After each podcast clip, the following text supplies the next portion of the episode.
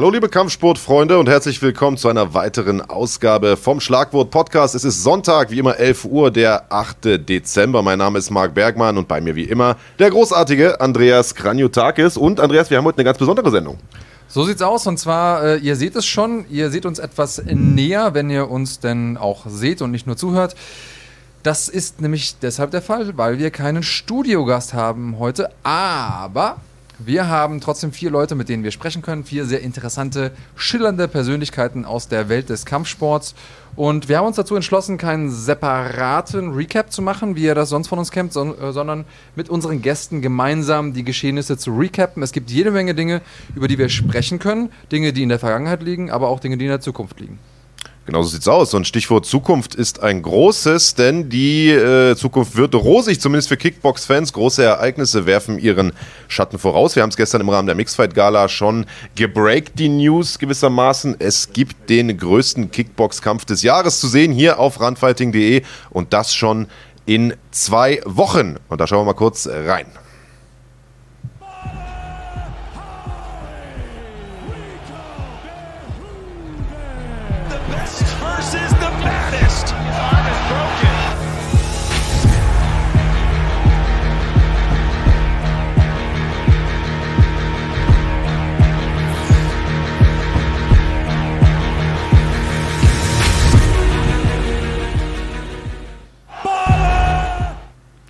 Also, wir als äh, Übertragungspartner von Glory haben uns natürlich auch die Rechte gesichert. Am großen Rückkampf Badra Hari gegen Rico Verhoeven, Glory Collision 2, das Ganze am 21. Dezember. Exklusiv auf runfighting.de im Raum, im deutschsprachigen Raum, also in Deutschland, Österreich und der Schweiz. Das Ganze im Pay-Per-View für 9,99 Euro. Wir beide dürfen das Ganze kommentieren, lieber Andreas, und ich bin heiß wie Frittenfett.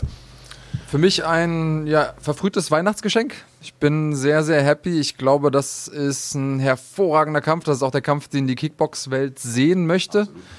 Und äh, ich weiß nicht ganz genau, wen ich vorne sehen soll. Wen hast du denn vorne? Ja, schwierig. Also der erste Kampf ließ ja nicht allzu viel äh, entdecken, sagen wir es mal so. Das Ganze war leider Gottes schneller vorbei, als es begonnen hat vor drei Jahren und man weiß einfach nicht genau, was haben oder was hat Badr Hari seitdem gemacht.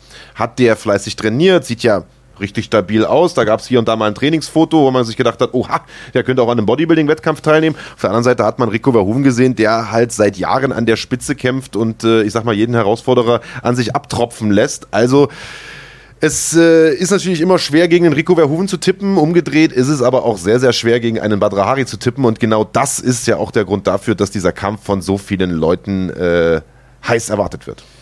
Rico ist auf jeden Fall der mit mehr Momentum, der mehr aktuell im Ring gestanden hat. Ringrost könnte ein Thema sein hast schon die äh, veränderte Ernährung angesprochen beim Marokkaner und äh, vor allen Dingen seine Attitüde ist ja das, was ihn ausmacht. Also er ist jemand, der in den Kampf geht mit äh, einer Mentalität, dem anderen wirklich brechen zu wollen, ihm wehtun zu wollen. Rico ist für mich gerade der beste Kickboxer im Schwergewicht auf dem Planeten, aber nichtsdestotrotz ist äh, Butter eine sehr, sehr schwierige Aufgabe. Tja, ganz ohne Frage. Seit vielen, vielen Jahren schon an der Weltspitze unterwegs und äh, mit Sicherheit immer einer für auch spektakuläre Duelle. Und von einem großen Schwergewichtskampf im Kickboxen kommen wir jetzt vielleicht mal zu einem großen Schwergewichtskampf im Boxen. Der war leider nicht ganz so spektakulär, wie viele das vielleicht erwartet hätten. Es kam in äh, der letzten Nacht zum Rückkampf zwischen Anthony Joshua und Andy Ruiz. Vier WM-Titel standen dabei auf dem Spiel, drei der großen Verbände. Wir erinnern uns, im Hinkampf Mitte diesen Jahres hat sich Andy Ruiz ja spektakulär durchsetzen können gegen den favorisierten Anthony Joshua, hat ihn da ausgenockt sogar oder zumindest mehrfach zu Boden geschickt und vorzeitig gestoppt. Jetzt kam es zum Rückkampf und die Experten waren sich vorher uneinig, was da zu erwarten ist, ob man eine Wiederholung des ersten Kampfes sieht, ob sich Ruiz da wieder durchsetzt. Der ist ja so ein bisschen die Rocky-Story, der kleine, unscheinbare, dicke Herausforderer. Äh, oder ob der Champion seinen Gürtel zurück äh, sich erarbeiten kann. Und äh, wir haben letzteres gesehen, leider in nicht ganz so spektakulärer Manier, wie viele Fans, vor allen Dingen viele Casual-Fans, die ja auch zugeschaut haben, äh, sich das vielleicht erwartet hätten. Das ist richtig. Ich fand erstmal spektakulär an sich, dass Joshua da lange Strecken des Kampfes wirklich sehr, sehr diszipliniert war, seinen ja. äh, Stil durchgezogen hat, das durchgezogen hat, was er tun musste, um den Kampf zu gewinnen. Solche Rematches sind besonders schwer, vor allen Dingen für jemanden wie Joshua, der vorher sehr erfolgsverwöhnt war, der mit Sicherheit auch überrascht war von dem, was Ruiz ihm da geboten hat im ersten Kampf. Und ähm, sich davon zu erholen, ist einfach sehr, sehr gut. Und dann auch noch diszipliniert zu bleiben über zwölf Runden hinweg. Das ist was, bevor ich den Hut ziehe. Das ist nämlich gar nicht so einfach. Also sich da auch nicht mitreißen zu lassen. Er hatte ja ein paar ganz gute Treffer und hat da ein, zwei Mal auch die Rechte ganz gut durchgesteckt, auch schon ähm, früh im Kampf. Und da nicht hinterher zu gehen und zu sagen, ah, ich will es jetzt allen beweisen und mache hier frühzeitig den Sack zu. Auch das muss man auf der einen Seite honorieren. Ich verstehe aber natürlich, dass äh, der ein oder andere bei einem Schwergewichtstitelkampf sagt, ah, ich will aber eigentlich jemanden fallen sehen. Ich fand es trotzdem einen guten Kampf. Ich fand es einen sehr, sehr interessanten Kampf auf jeden Fall. Also es war jetzt keine spektakuläre Schlacht, das haben wir jetzt schon gesagt, aber es war für jemanden, der gerne Boxen schaut, der gerne Kampfsport schaut, ein sehr, sehr interessanter Kampf. Und äh, Anthony Joshua hat es im äh, Nachgang auch gesagt. Er sagt, Boxen bedeutet eben nicht Prügelei, sondern es bedeutet treffen und nicht getroffen werden. Und genau das hat er gezeigt. Und du hast es vollkommen richtig angesprochen. Er hat diszipliniert geboxt. Er hat genau die Fehler nicht gemacht, die er im ersten Kampf gemacht hat. Dort hat er sich nämlich auf hier und da mal einen Schlagabtausch eingelassen mit Ruiz und ist dann eben auch auf die Bretter gegangen, denn sein Kinn ist offensichtlich nicht das Beste. Das haben wir jetzt schon äh, gesehen in diesem Kampf. Ähm, und er ist seiner Linie da treu geblieben und hat zwölf Runden lang diszipliniert geboxt, schon wie im Kampf davor auch gegen Joseph Parker. Viele Kritiker haben ja gesagt, kann er das durchhalten? Kann er zwölf Runden lang äh, seine Linie boxen, lang bleiben, den Jab benutzen? Äh, das hat er gegen Joseph Parker gezeigt, das hat er gestern gegen Andy Ruiz gezeigt. Jetzt wird gesprochen darüber, ob es vielleicht einen dritten Kampf äh, geben soll.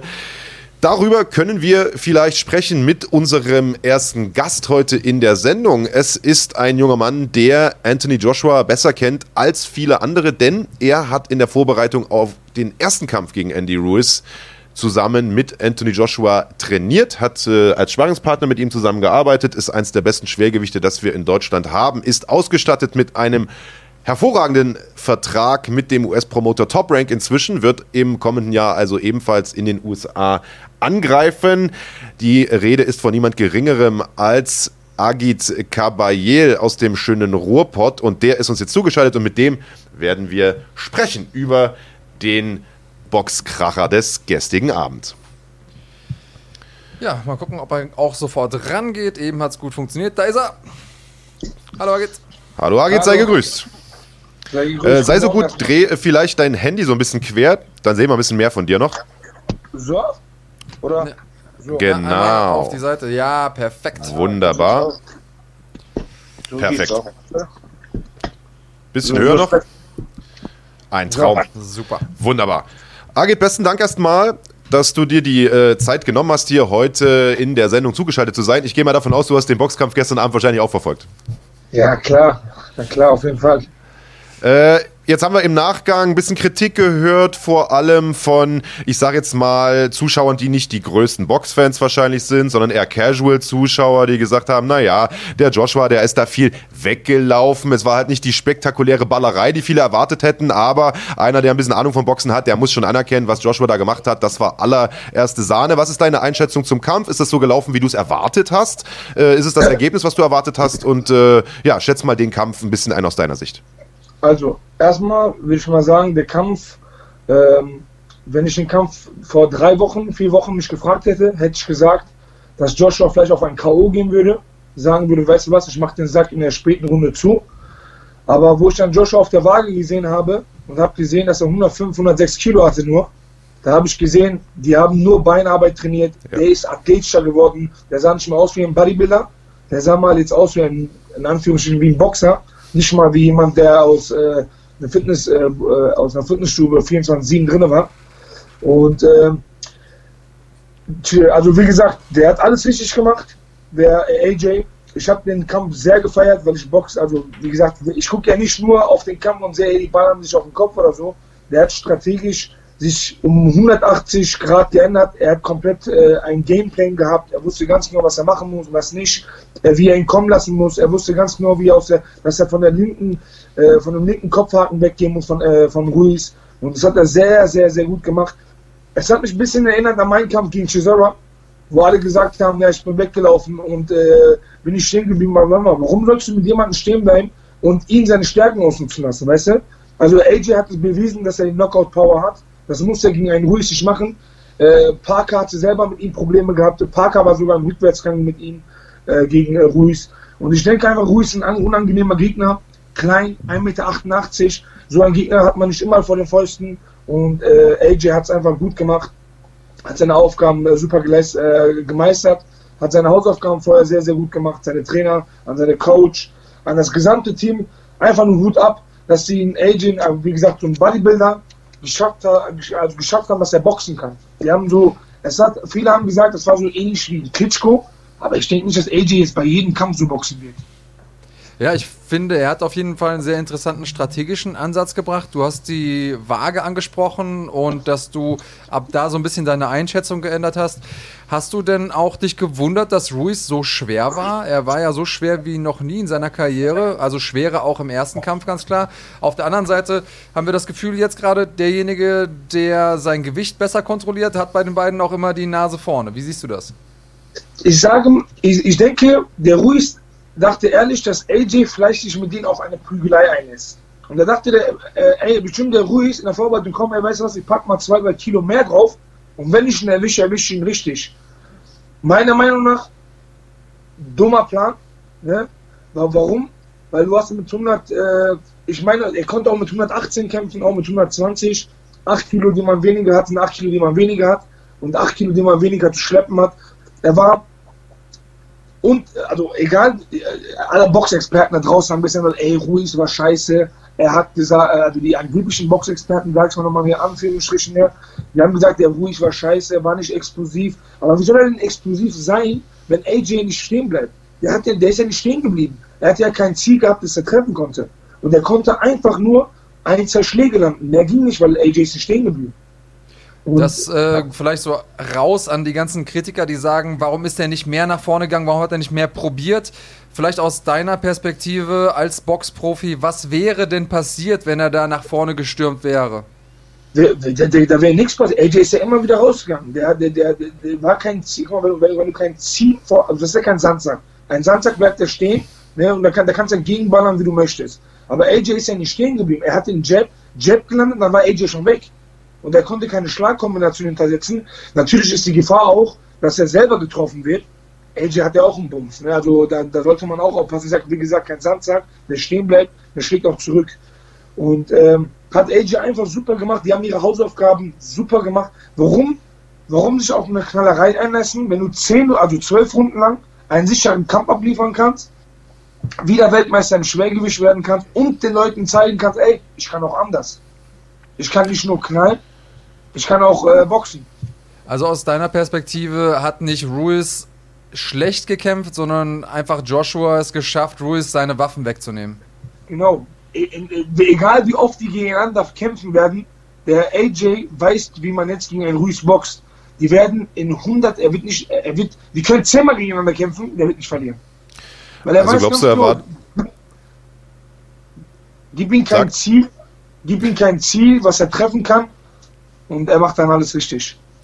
Also glaubst du, er war da im ersten Kampf einfach ein bisschen überrumpelt vom Stil von äh, Andy Ruiz, hat ihn da vielleicht auch ein bisschen äh, unterschätzt, weil ich sag mal, diese, diese Linie boxen kann, also lang bleiben und äh, diszipliniert boxen. Das hat er gegen Joseph Parker schon gezeigt.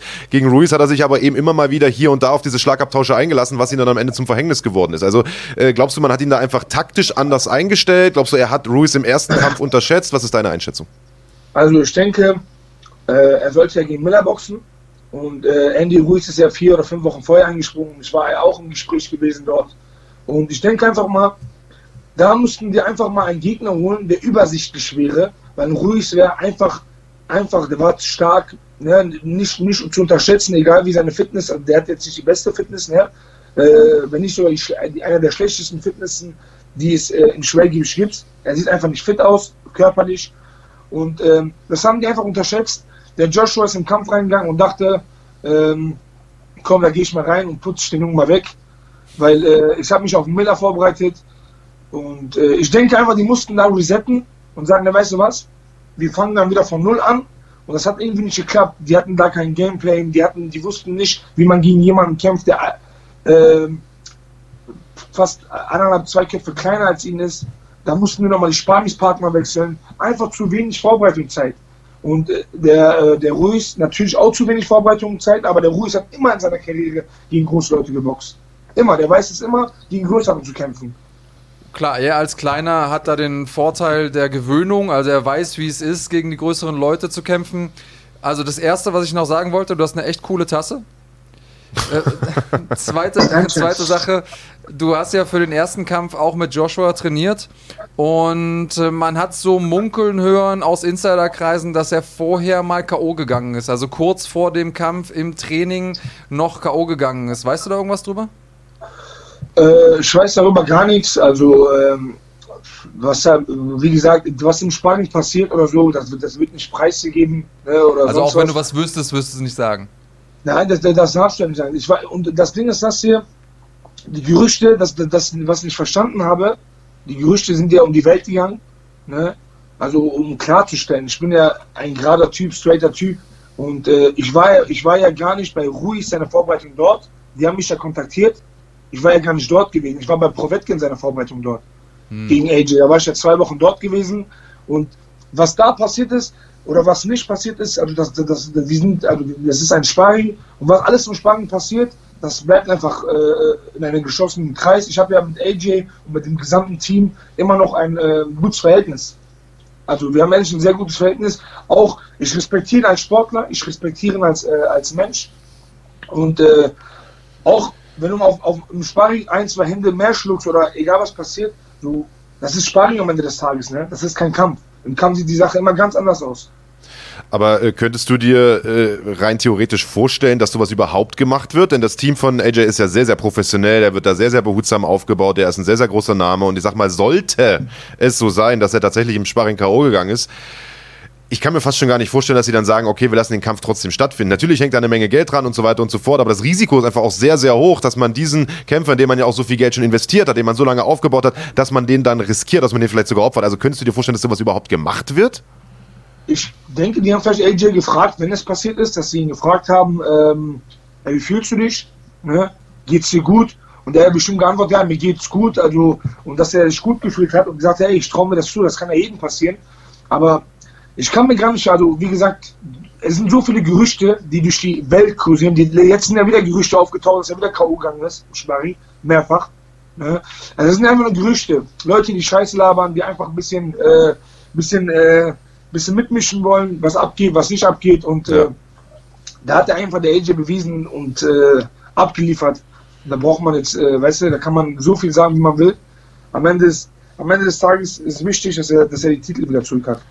Genau so ist es. Du hast gesagt, wenn die jetzt noch zehnmal gegeneinander kämpfen, wird AJ noch zehnmal gewinnen. Er hat ja den ersten Kampf verloren. Was hat sich seitdem verändert? Glaubst du, dass es denn die Psyche ist? Also hatte er so ein bisschen Hybris, sich selber überschätzt, seinen eigenen Hype geglaubt, hat vielleicht gedacht, dass er unbesiegbar ist? Hat er so viel dazugelernt seit dem letzten Kampf? Warum schätzt du das jetzt so ein? Also ich denke auf jeden Fall, er dachte auf jeden Fall, ich bin äh, bestimmt dachte er, also was heißt, das, ist, das hat, er, hat, ja, hat ja jeder Kämpfer irgendwo. Du hast, er hat einen Sieger eingefahren, er hat gegen die Besten gekämpft. Er dachte, komm, weißt du was, ich gehe rein und liefer ab und gehe zurück. Natürlich war bestimmt auch nebenbei der Druck, Amerika, Madison Swagger hat das erste Mal in seinem Leben dort kämpfen, vor so einem großen, also wo die großen Namen alle gekämpft haben, in Anführungsstrichen, und das war für ihn gleich ein Druck gewesen. Ähm, jetzt zum Rückkampf. Es hat ihn auf jeden Fall einen riesen Schritt nach vorne gemacht. Warum? Du bist gegen jemanden in den Ring gegangen, gegen, du gegen, du, gegen den du schon mal durch Knockout verloren hast. Dann gehst du rein, gewinnst du dominant. Das, das, das hat seine Psyche so gestärkt. Ich denke, in den nächsten Kämpfen werden wir einen ganz anderen Joshua erleben. Ja, einen reiferen. Weiß, auf jeden Fall. Er weiß ganz genau, was, also was es heißt, auf dem Boden zu liegen und wieder aufzustehen. Ja, und das ist, das, das macht einen Kämpfer noch hundertmal stärker. Jetzt haben wir im Nachgang des Kampfes äh, gehört, wie Andy Ruiz gewissermaßen schon einen dritten Kampf gefordert hat, beziehungsweise einen zweiten Rückkampf. Äh, Joshua hat da im Prinzip sich auch gar nicht so abgeneigt gezeigt. Also das scheint ein Kampf zu sein, der jetzt ernsthaft diskutiert wird. Ist das ein Kampf, den du sehen möchtest, nach dieser doch sehr, sehr dominanten Vorstellung von Anthony Joshua gestern? Also der hat ja alle bis auf eine Runde gewonnen. Auf meinem Zettel hat er alle gewonnen, muss man dazu sagen. Ja, äh, ich muss mal sagen, ehrlich jetzt, meine ehrliche Meinung, ich möchte den Kampf nicht sehen. Warum? Ich nehme mich auch nicht, ja, genau. Warum? Ich sag dir warum. Ich habe es gerade wieder gesagt.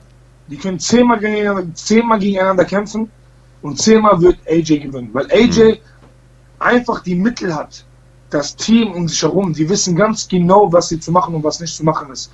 Und ähm, ich denke einfach, der Ruiz liebt es einfach, ist ja Mexikaner, der, der hat mexikanischen Stil, er liebt es einfach, sich zu knallen, zu wälzen und, äh, und stehen zu bleiben, mit den Leuten äh, zu knallen.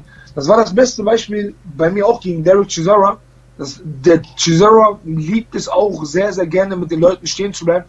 Und das, das habe ich auch damals im Kampf gemacht. Ich habe ein, zwei Runden auf meine Ringecke gehört und mir gesagt, weißt du was? Ich mache mal in der dritten Runde so, wie ich es haben will. Ich gehe mal nach vorne und prügel mich mit dem. Und da habe ich einen Aufwärtshaken gefressen. Habe ich gesagt, weißt du was? Ich höre mal lieber wieder auf meine Ringe.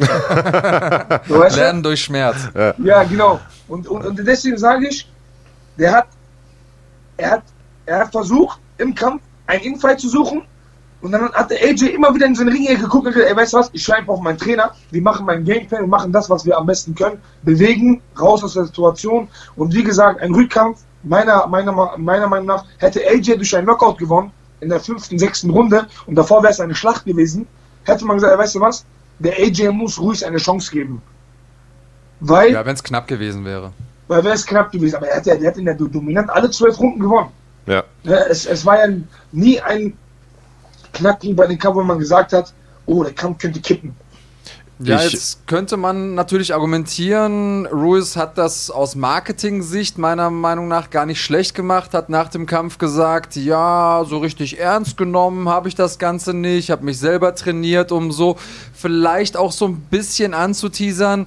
Mir ging es jetzt so wie Joshua im ersten Kampf, um die Narrative sozusagen weiter zu spinnen, um da eine Storyline zu geben, die die Leute vielleicht interessiert für den dritten Kampf.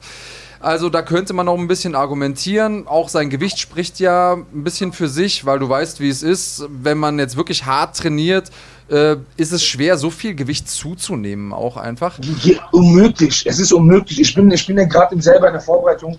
Ich merke ja selber, ich mache ja gerade nicht die größte Ernährung. Ne? Ich passe jetzt, also natürlich esse ich meine Proteine, aber ich esse halt viel. Ne? Ich Musst ab, du ja als Schwergewicht egal, egal, egal, was ich mache, ich nehme trotzdem ab.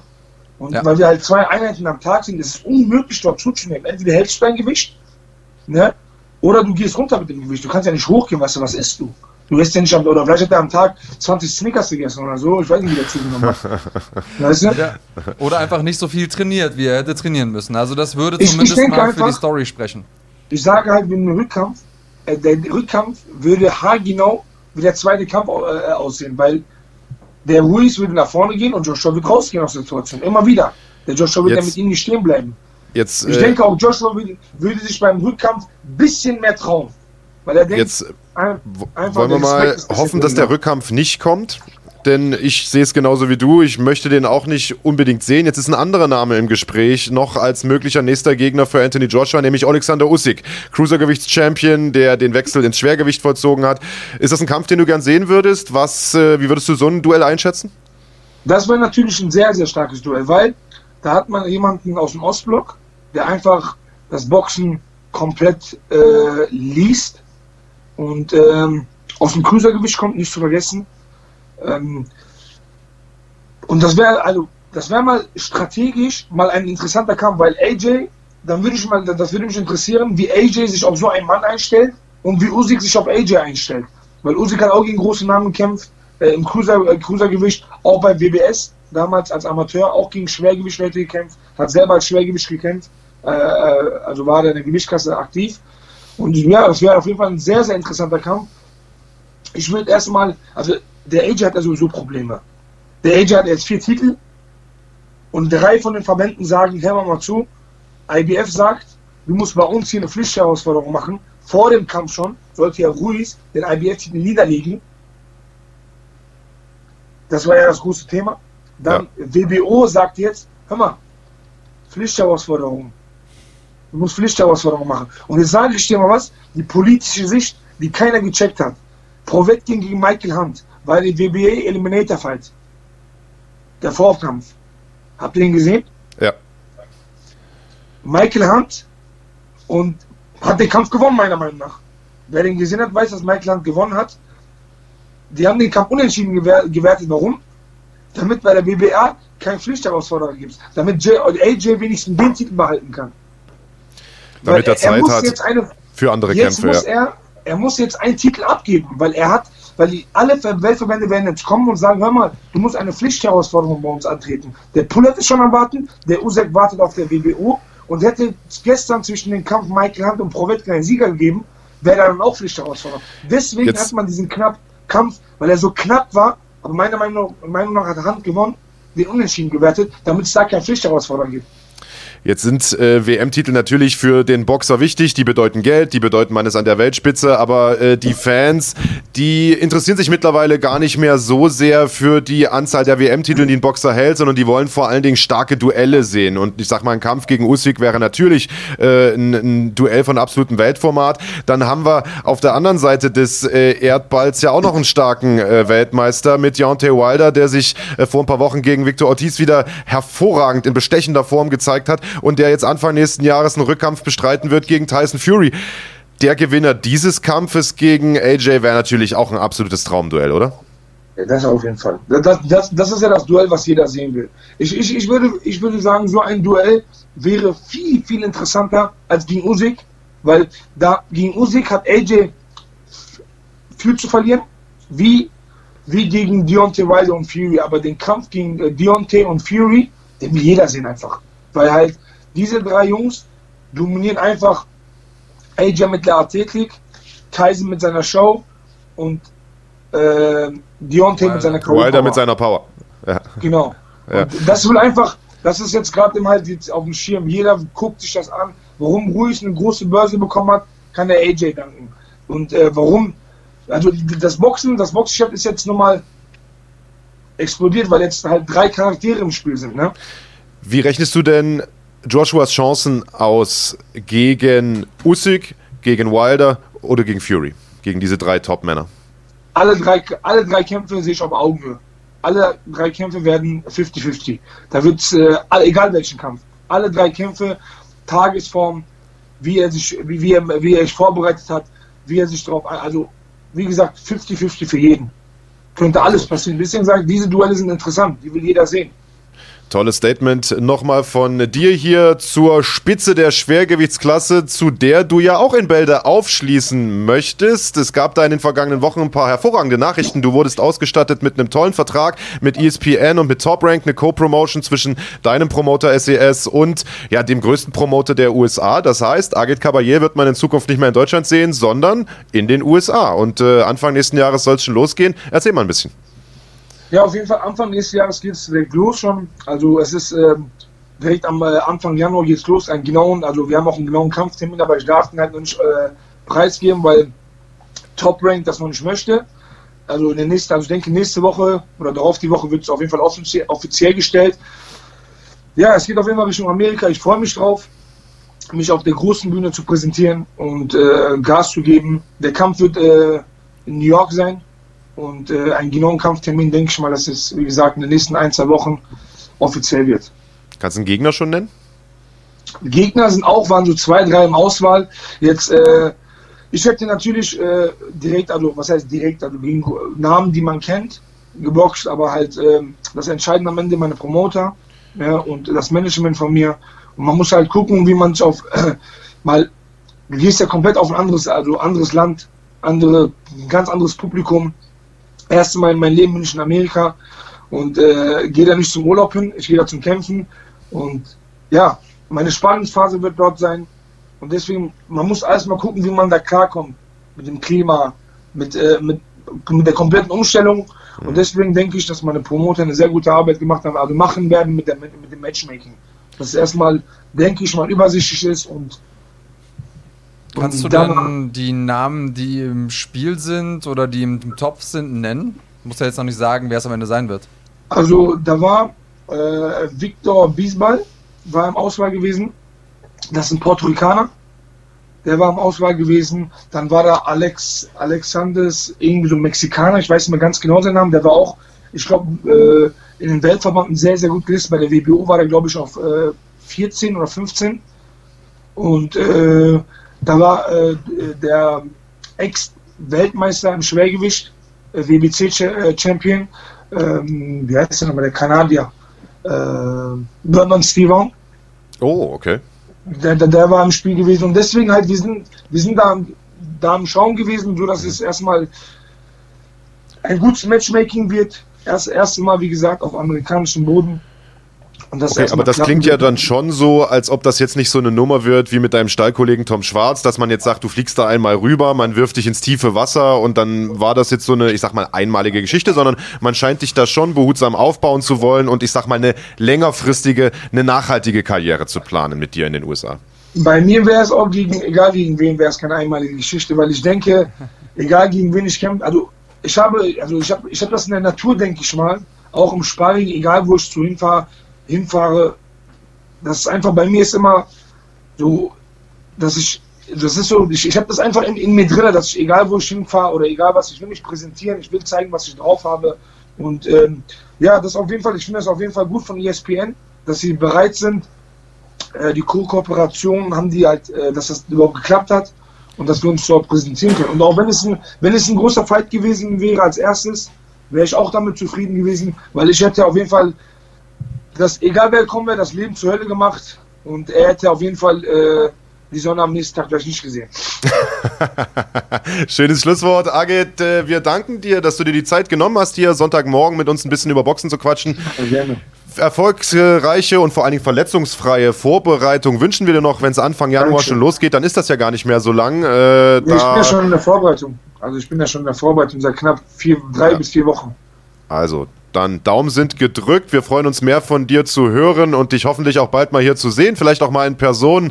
Bis zum nächsten Mal auf jeden Fall erstmal. Super, super. Freue ich mich, mein Lieber. Ich wünsche euch was. Schönen Tag noch und viel Spaß mit den anderen Jungs. Ciao, ciao. Bye, bye. Ciao, ciao. Ja, Jungs und Mädels, wir haben heute, der Andreas hat es eingangs ja schon gesagt, ein pickepackevolles Programm denn wir haben ganze vier Gäste heute. Maurice Adolf wird noch zugeschaltet sein, Katharina Lehner ist am Start und Lom Ali Eskiev als abschließender Gast hier heute in der Sendung. Aber bevor wir zu denen kommen, vielleicht nochmal ein kurzer Blick zurück auf die Kämpfe dieses Wochenendes. Das waren ja einige und äh, daraus leiten wir dann auch gleich über zu unserem nächsten Gast, nämlich Maurice Adolf, der schon in den Startlöchern steht. Entsprechend kurz wollen wir das Ganze halten. Also, gestern wurde nicht nur geboxt, es gab nicht nur Schwergewichtsboxen, es gab auch Schwergewichts-MMA-Action, lieber Andreas Kranz. Kranjotakis. Und da bist du ja nun im Prinzip der beste Ansprechpartner für. Das ist richtig. Also vielleicht machen wir da das Kuriosum direkt am Anfang. Ja. Tito Ortiz hat gekämpft um einen WWE-Titel. ja gut, stimmt, das gab es ja auch noch. Äh, genau.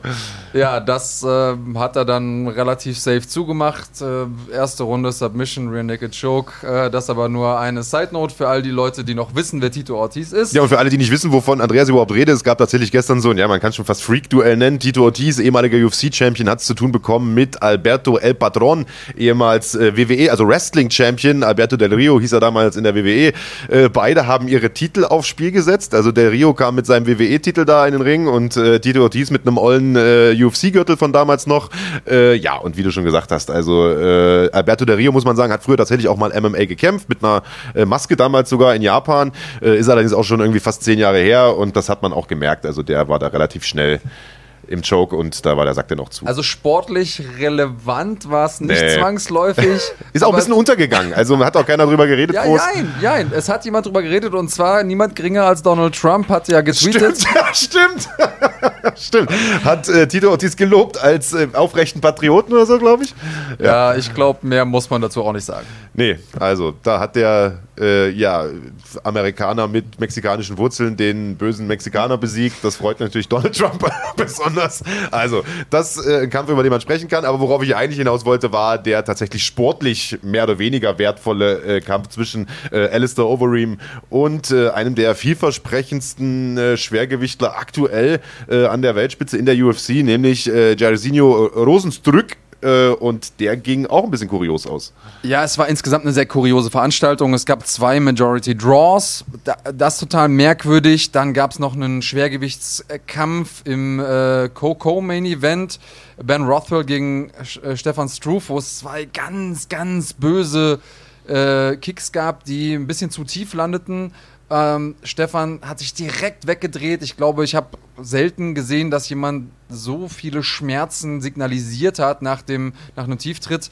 Und nach dem zweiten Tieftritt hat äh, der Ringrichter Dan Mirglotta nochmal Stefan überzeugt, hey komm, äh, kämpft er noch weiter. Auch das Publikum hat seinen Teil dazu beigetragen. Also immer wenn Stefan den Kopf unten hatte, haben sie geboot. Immer wenn er den Kopf hochgenommen hat, haben sie gejubelt. Das war schon fast ein bisschen komisch. Und dann, ja, kurz nachdem Struve dann äh, in der zweiten Runde, kurz vor Ende der zweiten Runde wieder äh, eingestiegen ist in den Kampf, ist er dann TKO gegangen. Sehr, sehr merkwürdig. Und auch äh, im Main Event hat sich so ein bisschen diese Kuriosität durchgesetzt, denn Alistair Overeem, es war ein Fünf-Runden-Kampf, hatte einen sehr interessanten Ansatz. Also, er ist ja auch jemand mit absoluter K.O.-Power. Ja. Hat äh, meiner Meinung nach die ersten drei Runden gewonnen, hatte aber äh, Rosenstruck äh, mehr mit Grappling versucht zu beschäftigen, hat so ein bisschen versucht, seiner Power aus dem Weg zu gehen, immer wieder selber mit seinem linken Haken zu landen.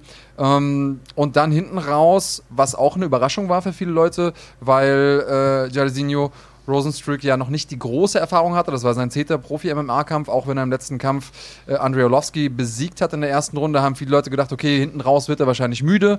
Das hat wahrscheinlich auch Overeem gedacht. Faktisch war es so, dass er in der vierten, fünften Runde nochmal den Fuß aufs Gas genommen hat und dann kam ja in den letzten Sekunden eine Aktion, wo er Overeem gut getroffen hat. Ich glaube, es war eine rechte Gerade, die auch genau auf die Lippe getroffen hat. Overeems Lippe aufgerissen hat, so ein bisschen wie damals Robbie Lawler Ja. in seinem Kampf, also wer sich an die Bilder noch erinnern kann. Und ähm, ja, ist dann weggegangen. Also Overeem hat sich auf den Allerwertesten gesetzt, äh, Rosenstruck ist weggegangen. Der Referee hatte noch nicht abgebrochen, also wollte quasi einen Walk-off-K.O. machen. Overeem war aus meiner Sicht aber noch im Kampf. Dann hat äh, der Referee Overeem gesehen, der ist aufgestanden, hat so ein bisschen getaumelt und hat dann, nachdem er die Lippe gesehen hat, abgebrochen. Also sehr schwieriger Abbruch aus meiner Sicht. Wie hast du es gesehen, Marc? Ich sehe es ähnlich wie du. Wir können ja vielleicht parallel dazu, ich sehe gerade, du hast da Instagram offen auf deinem Account, vielleicht mal reinschauen auf den Insta-Account von der UFC. Da sieht man diesen Cut äh, nämlich und der sah wirklich super unappetitlich aus. Also für alle, die es nicht gesehen haben, äh, da fällt euch definitiv das Frühstücksbrötchen wahrscheinlich äh, aus der Hand, wenn ihr das äh, euch mal anschaut. Äh, sehr, sehr unschöne Szene. Wir schauen mal. Ui, also vielleicht können wir das hier mal kurz einblenden. Frage an die Technik. Äh, kleinen Moment, höre ich gerade. Frage an die, also, Technik, Frage an die Rechtsabteilung, dürfen wir das? Ja, dürfen wir, okay. Wir kriegen, wir kriegen also einmal. von der kam ja der Vorschlag, das überhaupt zu zeigen. So, Okay. hier haben Gut, habe ich nicht ja, mitbekommen. Kahn hinter der Kamera, der ist ja, ja äh, Jurist und Techniker in Personalunion. Und da sehen wir diesen Cut, der sieht wirklich sehr, sehr unschön aus. Also heute wahrscheinlich erstmal flüssige Kost durch den Strohhalm für Alistair Overeem. ja, und, erinnert äh, ein bisschen an den Joker-Film so auf den ersten Blick. Ja, also erinnert an vieles, auf jeden Fall an nichts, an was man sich erinnern möchte. Äh, bittere Niederlage natürlich für Alistair Overeem, was aber dieser Kampf auch gezeigt hat, und da wollen wir vielleicht auch einen Deckel drauf machen, was UFC angeht, ist, dass äh, Rosenstruck eben nicht nur K.O.s nach ein paar Sekunden einfahren kann, sondern auch notfalls mal über fünf Runden gehen kann, denn äh, dieser Abbruch, den gab es vier Sekunden vor Schluss, glaube ich. Also da haben die schon fast 25 Minuten miteinander gekämpft. Das ist im Schwergewicht eine ganze Menge. Ähm, also, äh, toller Sieg für Rosenstruck, auf den sollte man in Zukunft definitiv äh, achten. Auch auf runfighting.de gab es eine ganze Menge Events gestern. Also es war ein absolut toller Kampfsport. Samstag ging schon mittags los, ging schon freitags los mit One Championship und äh, am Samstag äh, gingen die Events dann schon mittags über die Bühne. Man hat Infusion mit einem großen Doppelevent gehabt. Äh, da soll nur vielleicht auf den wichtigsten Kampf eingegangen werden. Taifun Özcan, die Turbine, hat äh, sich gegen den Spanier Jonah Risto nach Risco, Verzeihung, nach Punkten durchgesetzt. Sehr, sehr unterhaltsamer Kampf, kann ich nur sagen. Fünf Runden geknallt ohne Ende. Äh, wirklich äh, total spannend. Gern nachholen. Auf runfighting.de gibt es äh, den Catch-up zu sehen. Bei Glory 73 gab es einen Titelkampf. Marat Gregorian hat seinen Gürtel verteidigt gegen Elvis Gashi, den in der fünften Runde K.O. geschlagen. Also auch das eine sehr, sehr tolle Schlacht gewesen. Und, und das konnten wir beide ja zusammen kommentieren, Andreas, eine der Presti prestigeträchtigsten, ich krieg's gar nicht raus, Veranstaltungsserien Deutschlands, die Mixfight Championship, ehemals Mixfight Gala, hat gestern Abend mit ihrer 27. Veranstaltung dieses äh, ihrer Geschichte aufgewartet mit zwei großen Vier-Mann-Turnieren, mit Enrico Kehl und, und, und. Und äh, da gab es ein paar ja, tolle Ergebnisse, Andreas. Ja, ich fand das Schwergewichtsturnier hat ja alleine die Tatsache, dass es ein Schwergewichtsturnier gibt, ist immer was Besonderes. Ähm, und äh, das hat äh, ja ein paar spannende Situationen mit sich gebracht. Äh, schade von den drei Kämpfen, logischerweise vier Mann Turnier, drei Kämpfe, also zwei Halbfinals, ein Finale, wurden zwei durch einen Cut entschieden. Ähm, das fand ich ein bisschen schade, aber trotzdem waren es ansehnliche Kämpfe meiner Meinung nach. Absolut. Und ähm, auch in dem äh, Turnier bis 82,5 Kilogramm äh, haben wir ja absolute Action gesehen und natürlich unseren äh, goldenen jungen Enrico Kehl, der ja es nicht einfach hatte. Nee, gar nicht. Also der, äh, vielleicht erstmal zu den Turniersiegern. Ismail Lond hat das Schwergewichtsturnier für sich entschieden. Sergei Braun das Mittelgewichtsturnier. Das kann man, wie gesagt, auch nachholen auf runfighting.de unbedingt, denn das war sehr, sehr unterhaltsam. Vor allen Dingen das Schwergewichtsturnier. Da gab es auch krachende K.O.s, eben nicht nur Cuts. Ja, und Brauns Kämpfe beide waren der absolute Wahnsinn. Total spektakulär. Und äh, du hast es gesagt, Enrico Kehl musste sich sehr, sehr kurzfristig auf einen neuen Gegner einstellen, nämlich Andrei Kedvesch äh, aus Kroatien, der damit, äh, ich glaube, zwei Wochen Vorbereitungszeit eingesprungen ist, sich aber hervorragend verkauft hat und Enrico da zumindest zu Beginn des Kampfes doch schon einiges abgerungen hat. Man muss aber auch sagen, äh, zur Ehrenrettung von äh, Enrico Kehl, der konnte wochenlang nicht trainieren, hat ja vor drei Wochen erst Armin Petrosian ausgenockt bei One und hat sich eine Augenentzündung zugezogen. Wir erinnern uns, wir hatten ihn hier im Podcast vor zwei Wochen und die Augen sahen ganz fürchterlich aus und wir haben im Anschluss nach dem Kampf noch mit ihm gesprochen. Er sagt, er konnte erst seit Dienstag wieder trainieren, hat also quasi vier Tage Training gehabt gehabt äh, und hat nur 60% Sehkraft auf dem Auge gehabt. Also dann trotzdem noch so eine Leistung abzuliefern und äh, am Ende diesen Kampf nach Punkten zu gewinnen, den Kroaten auch nochmal runterzuschicken mit einem perfekt platzierten Knie in der, glaube ich, dritten Runde war das. Ähm, absoluten Hut ab vor Enrico Kehl. Tolle, tolle Leistung und eine ganz tolle Veranstaltung. Also Hut ab auch nochmal Sefer Tepe, Mixed Fight Championship. Unbedingt nachholen auf Randfighting. De. Und was es da gestern auch zu sehen gab, und damit finden wir gleich die Überleitung zu unserem nächsten Gast, der schon ganz ungeduldig wartet, mhm. ist die Amateur-Event-Serie von GMC, nämlich die GMC Olympics. Die gibt es ja, äh, ja fast schon jedes Wochenende in allen möglichen Städten Deutschlands, auch gestern wieder. Und den Hauptkampf dieses Events läuft übrigens jetzt auch gerade parallel auf Runfighting. Also wenn der Podcast vorbei ist, könnt ihr da gerne nochmal euch ein paar Kämpfe anschauen. Der Hauptkampf war kein Amateurduell, sondern ein Profikampf. Maurice Adolf hat sein Käfig-Comeback gegeben, vier Wochen nur nach seinem ja, spektakulären Knockout, seiner spektakulären Knockout-Niederlage gegen Alexander Wiens bei GMC 23 in Oberhausen vor heimischer Kulisse. Der wollte gar nicht lang warten, sofort zurück aufs Pferd, den nächsten Sieg einfahren, hat sich einem starken Franzosen gestellt, Johann Sudan, und konnte einen vorzeitigen Sieg einfahren, ist damit in der Erfolgsspur zurück. Und heute ist er hier bei uns im Podcast live zugeschaltet. Maurice Adorf, sei gegrüßt, mein Lieber ich grüße euch, Jungs. Wie geht's euch? ja, sehr gut. Uns geht's hervorragend, Maurice. Ähm, erstmal herzlichen Glückwunsch zum Sieg. So viel Zeit äh, muss sein. Du hast dich da keinem Fallobst gestellt. Der Franzose war ein äh, starker Gegner, eine gute Herausforderung und das nur vier Wochen nach einer doch sehr, sehr verheerenden KKO-Niederlage vor heimischer Kulisse. Also da hätten manche vielleicht auch erstmal ein bisschen gebraucht, um dran zu knabbern. Du wolltest aber scheinbar sofort zurück in den Cage. Wessen Entscheidung war das denn? Deine oder die von deinem Coach? Und äh, wenn es deine war, was hat der Coach denn dazu gesagt? Also es war eigentlich, also ich hatte Bock, ich hatte Bock drauf zu kämpfen direkt wieder. Ob es jetzt halt, also ich habe ja auch eine Woche, eine Woche nach der Niederlage war das glaube ich an dem Wochenende bei Olympics direkt äh, am Grappling-Turnier teilgenommen. Also ich habe Dienstag wieder angefangen zu trainieren, Sonntag, Montag Pause gemacht, Dienstag wieder ins Training, aber halt locker. Ich habe auch drei Wochen, also die bis, bis auf die letzte Woche habe ich auch kein Sparring oder so gemacht. Drei, drei Wochen erstmal nichts mit Kontakt, mit Kopfkontakt oder so. Nur gegrappelt, gerollt, bisschen Flow und so weiter, Bewegung. Und dann ist das kurzfristig, war die Entscheidung. Also, die hatten ihr Bock auf ein richtiges Main-Event bei Olympics und ich wollte das Jahr auf jeden Fall erfolgreich abschließen. Also nicht mit, das Jahr war ja sehr erfolgreich eigentlich für mich. Die letzten 13 Monate war mein fünfter Profikampf jetzt in 13 Monaten. Und ich wollte halt nicht mit so einer K.O.-Niederlage gehen. So hier Weihnachten, Silvester und ins neue Jahr gehen. Deswegen, ich wollte ein Erfolgserlebnis haben, damit ich wieder, ihr wisst ja, wie das ist. So, ich, ich, hab, ich bin zwar gut damit umgegangen, im Endeffekt, also relativ gut mit der K.O.-Niederlage, aber trotzdem wollte ich das wieder ein Erfolgserlebnis haben zum Ende des Jahres. Also das vielleicht für alle Leute, die das noch nicht so richtig verstanden haben. GMC Olympics ist zwar per se erstmal eine Amateurveranstaltungsreihe, aber du hast gestern einen Profikampf gemacht. Genau, wir haben ja, also ist eine Amateurreihe, aber man kann ja, ich glaube, ich weiß nicht, bis zu fünf Profikämpfen immer noch bis zu äh, Amateur kämpfen. Aber wir haben gestern Pro-Kampf gemacht gegen einen Gegner, also ich wollte auch keinen jetzt irgendwie, ich wollte auch nicht gegen jemanden kämpfen, der Negativbilanz oder hier Aufbaugegner oder sonst was. Wir wussten, der hat äh, in Oberhausen auch gekämpft vor vier Wochen gegen Janas Lanne, hat verloren durch äh, Rear Neck Choke, aber ich wollte hier gegen einen kämpfen, der der auch, der, der auch eine Herausforderung ist. Also nicht hier irgendwas, weil ich verloren habe, hier irgendwas äh, Aufbaumäßiges, sondern einen richtigen Kampf. Hat dieselbe Bilanz wie ich gehabt, 3-1, 3-1 gegen 3-1.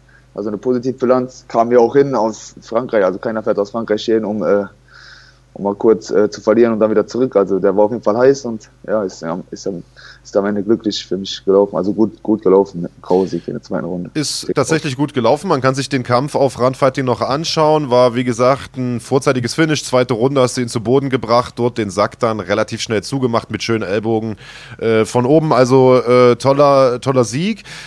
Ähm, wie groß ist die Last gewesen, die dann von dir abgefallen ist? Also ich, man hat einen Gesichtsausdruck nach dem Sieg kurz mal eingeblendet gesehen. Du wirktest schon sehr, sehr erleichtert.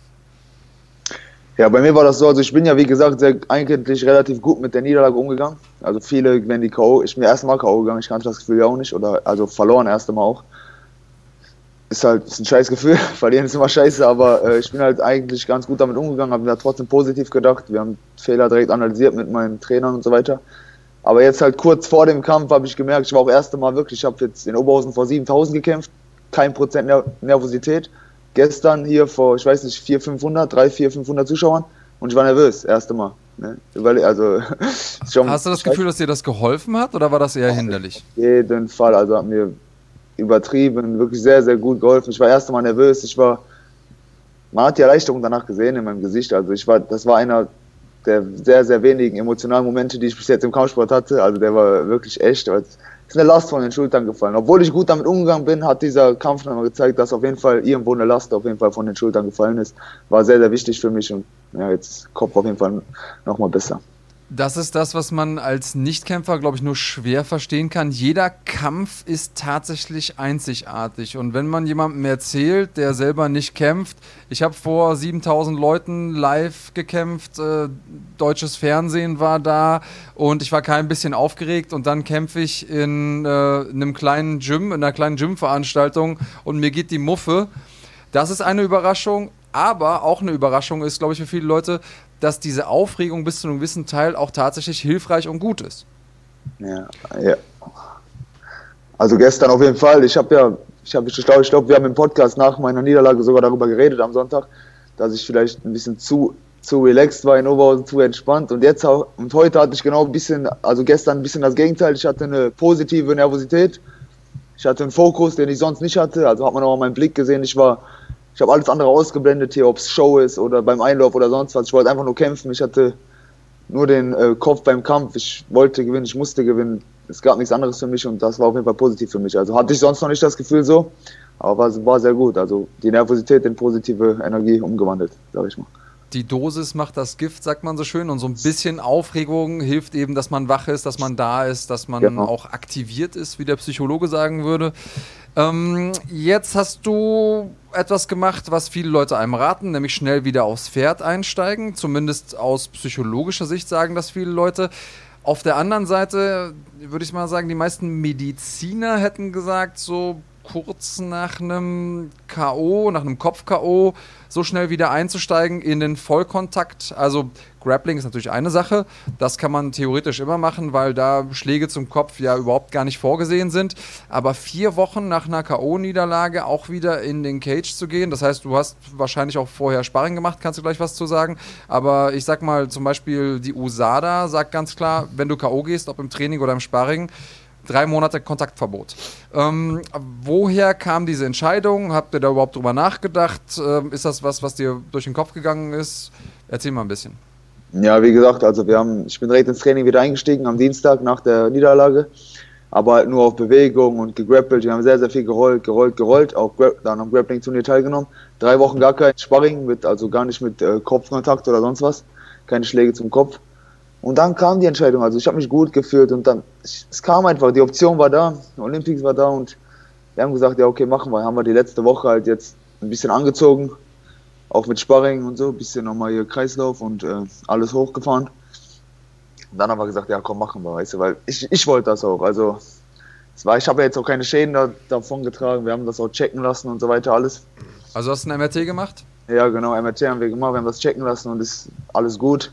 Aber natürlich im Normalfall, wie, wie du sagst, Usa, also Usada oder so würde niemals äh, jetzt, also normalerweise ist halt diese monatige Sperre, weiß ich auch selber. Aber also du hattest den MRT, Entschuldigung, Marc, einen noch. Du hattest äh, den MRT gemacht und ähm, hattest du denn sonst irgendwelche Symptome nach dem K.O.? Auch in den Tagen, Wochen danach ist es normal, dass man vielleicht entweder Gedächtnisprobleme hat oder Wortfindungsstörungen oder Konzentrationsschwierigkeiten oder Schlafprobleme. Hattest du da irgendwas?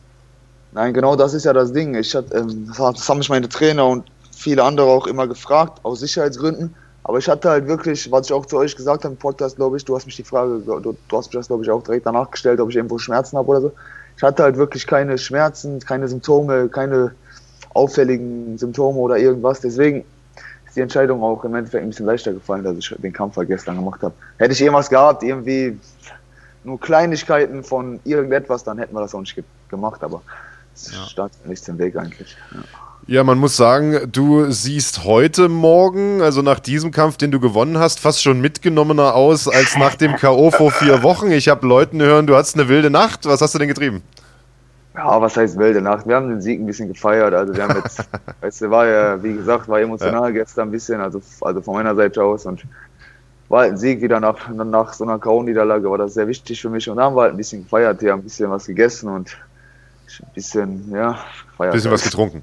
Ja. Ich war ein bisschen später im Bett, sag ich mal.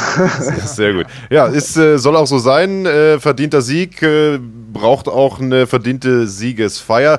Wie ist die Marschroute jetzt für 2020? Du hast gesagt, du hast in 13 Monaten, glaube ich, fünf Kämpfe bestritten. Das ist ein unglaublich hohes Pensum.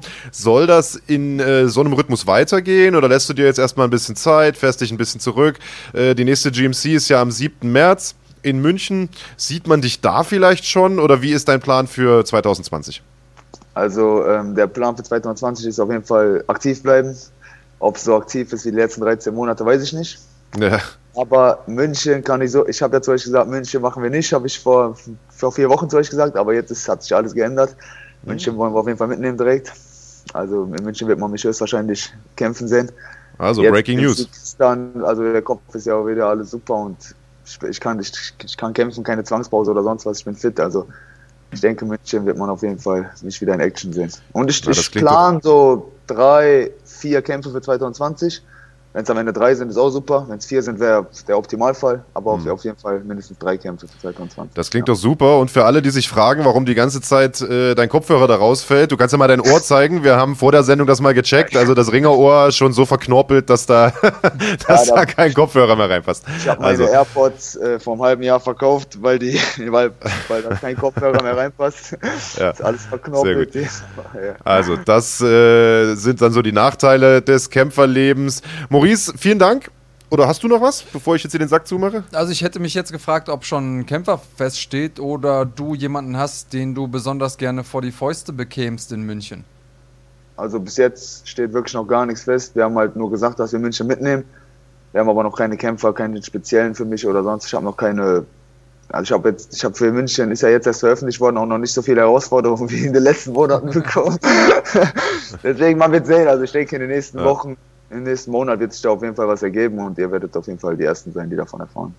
Also, Maurice Adorf äh, wieder zurück in der Siegspur und bereitet sich offensichtlich dann ja jetzt schon vor auf, äh, oder bald vor, auf seinen nächsten Kampf am 7. März in München bei GMC 24. Maurice, vielen Dank, dass du dir die Zeit genommen hast. Immer gern gesehener Gast hier.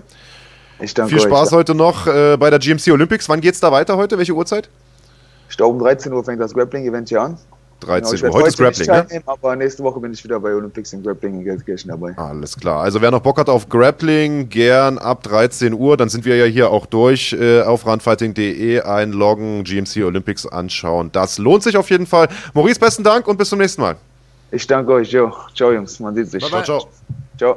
Also, Maurice Adorf äh, zurück wieder äh, auf der Siegesseite. Das war ein wichtiger Sieg. Also wenn er da jetzt innerhalb von vier Wochen die zweite Klatsche bekommen äh, hätte, wäre das schon, ja, das wäre, glaube ich, psychisch schon eine harte Nummer geworden, äh, muss man sagen, Andreas. Also da ist der Druck schon sicherlich sehr, sehr hoch. Er hat es ja selbst gesagt. Selbst er, der vor Selbstbewusstsein strotzt, war dann doch schon ein bisschen aufgeregt, hat er gemeint. Und ich glaube, das war wahrscheinlich sogar untertrieben.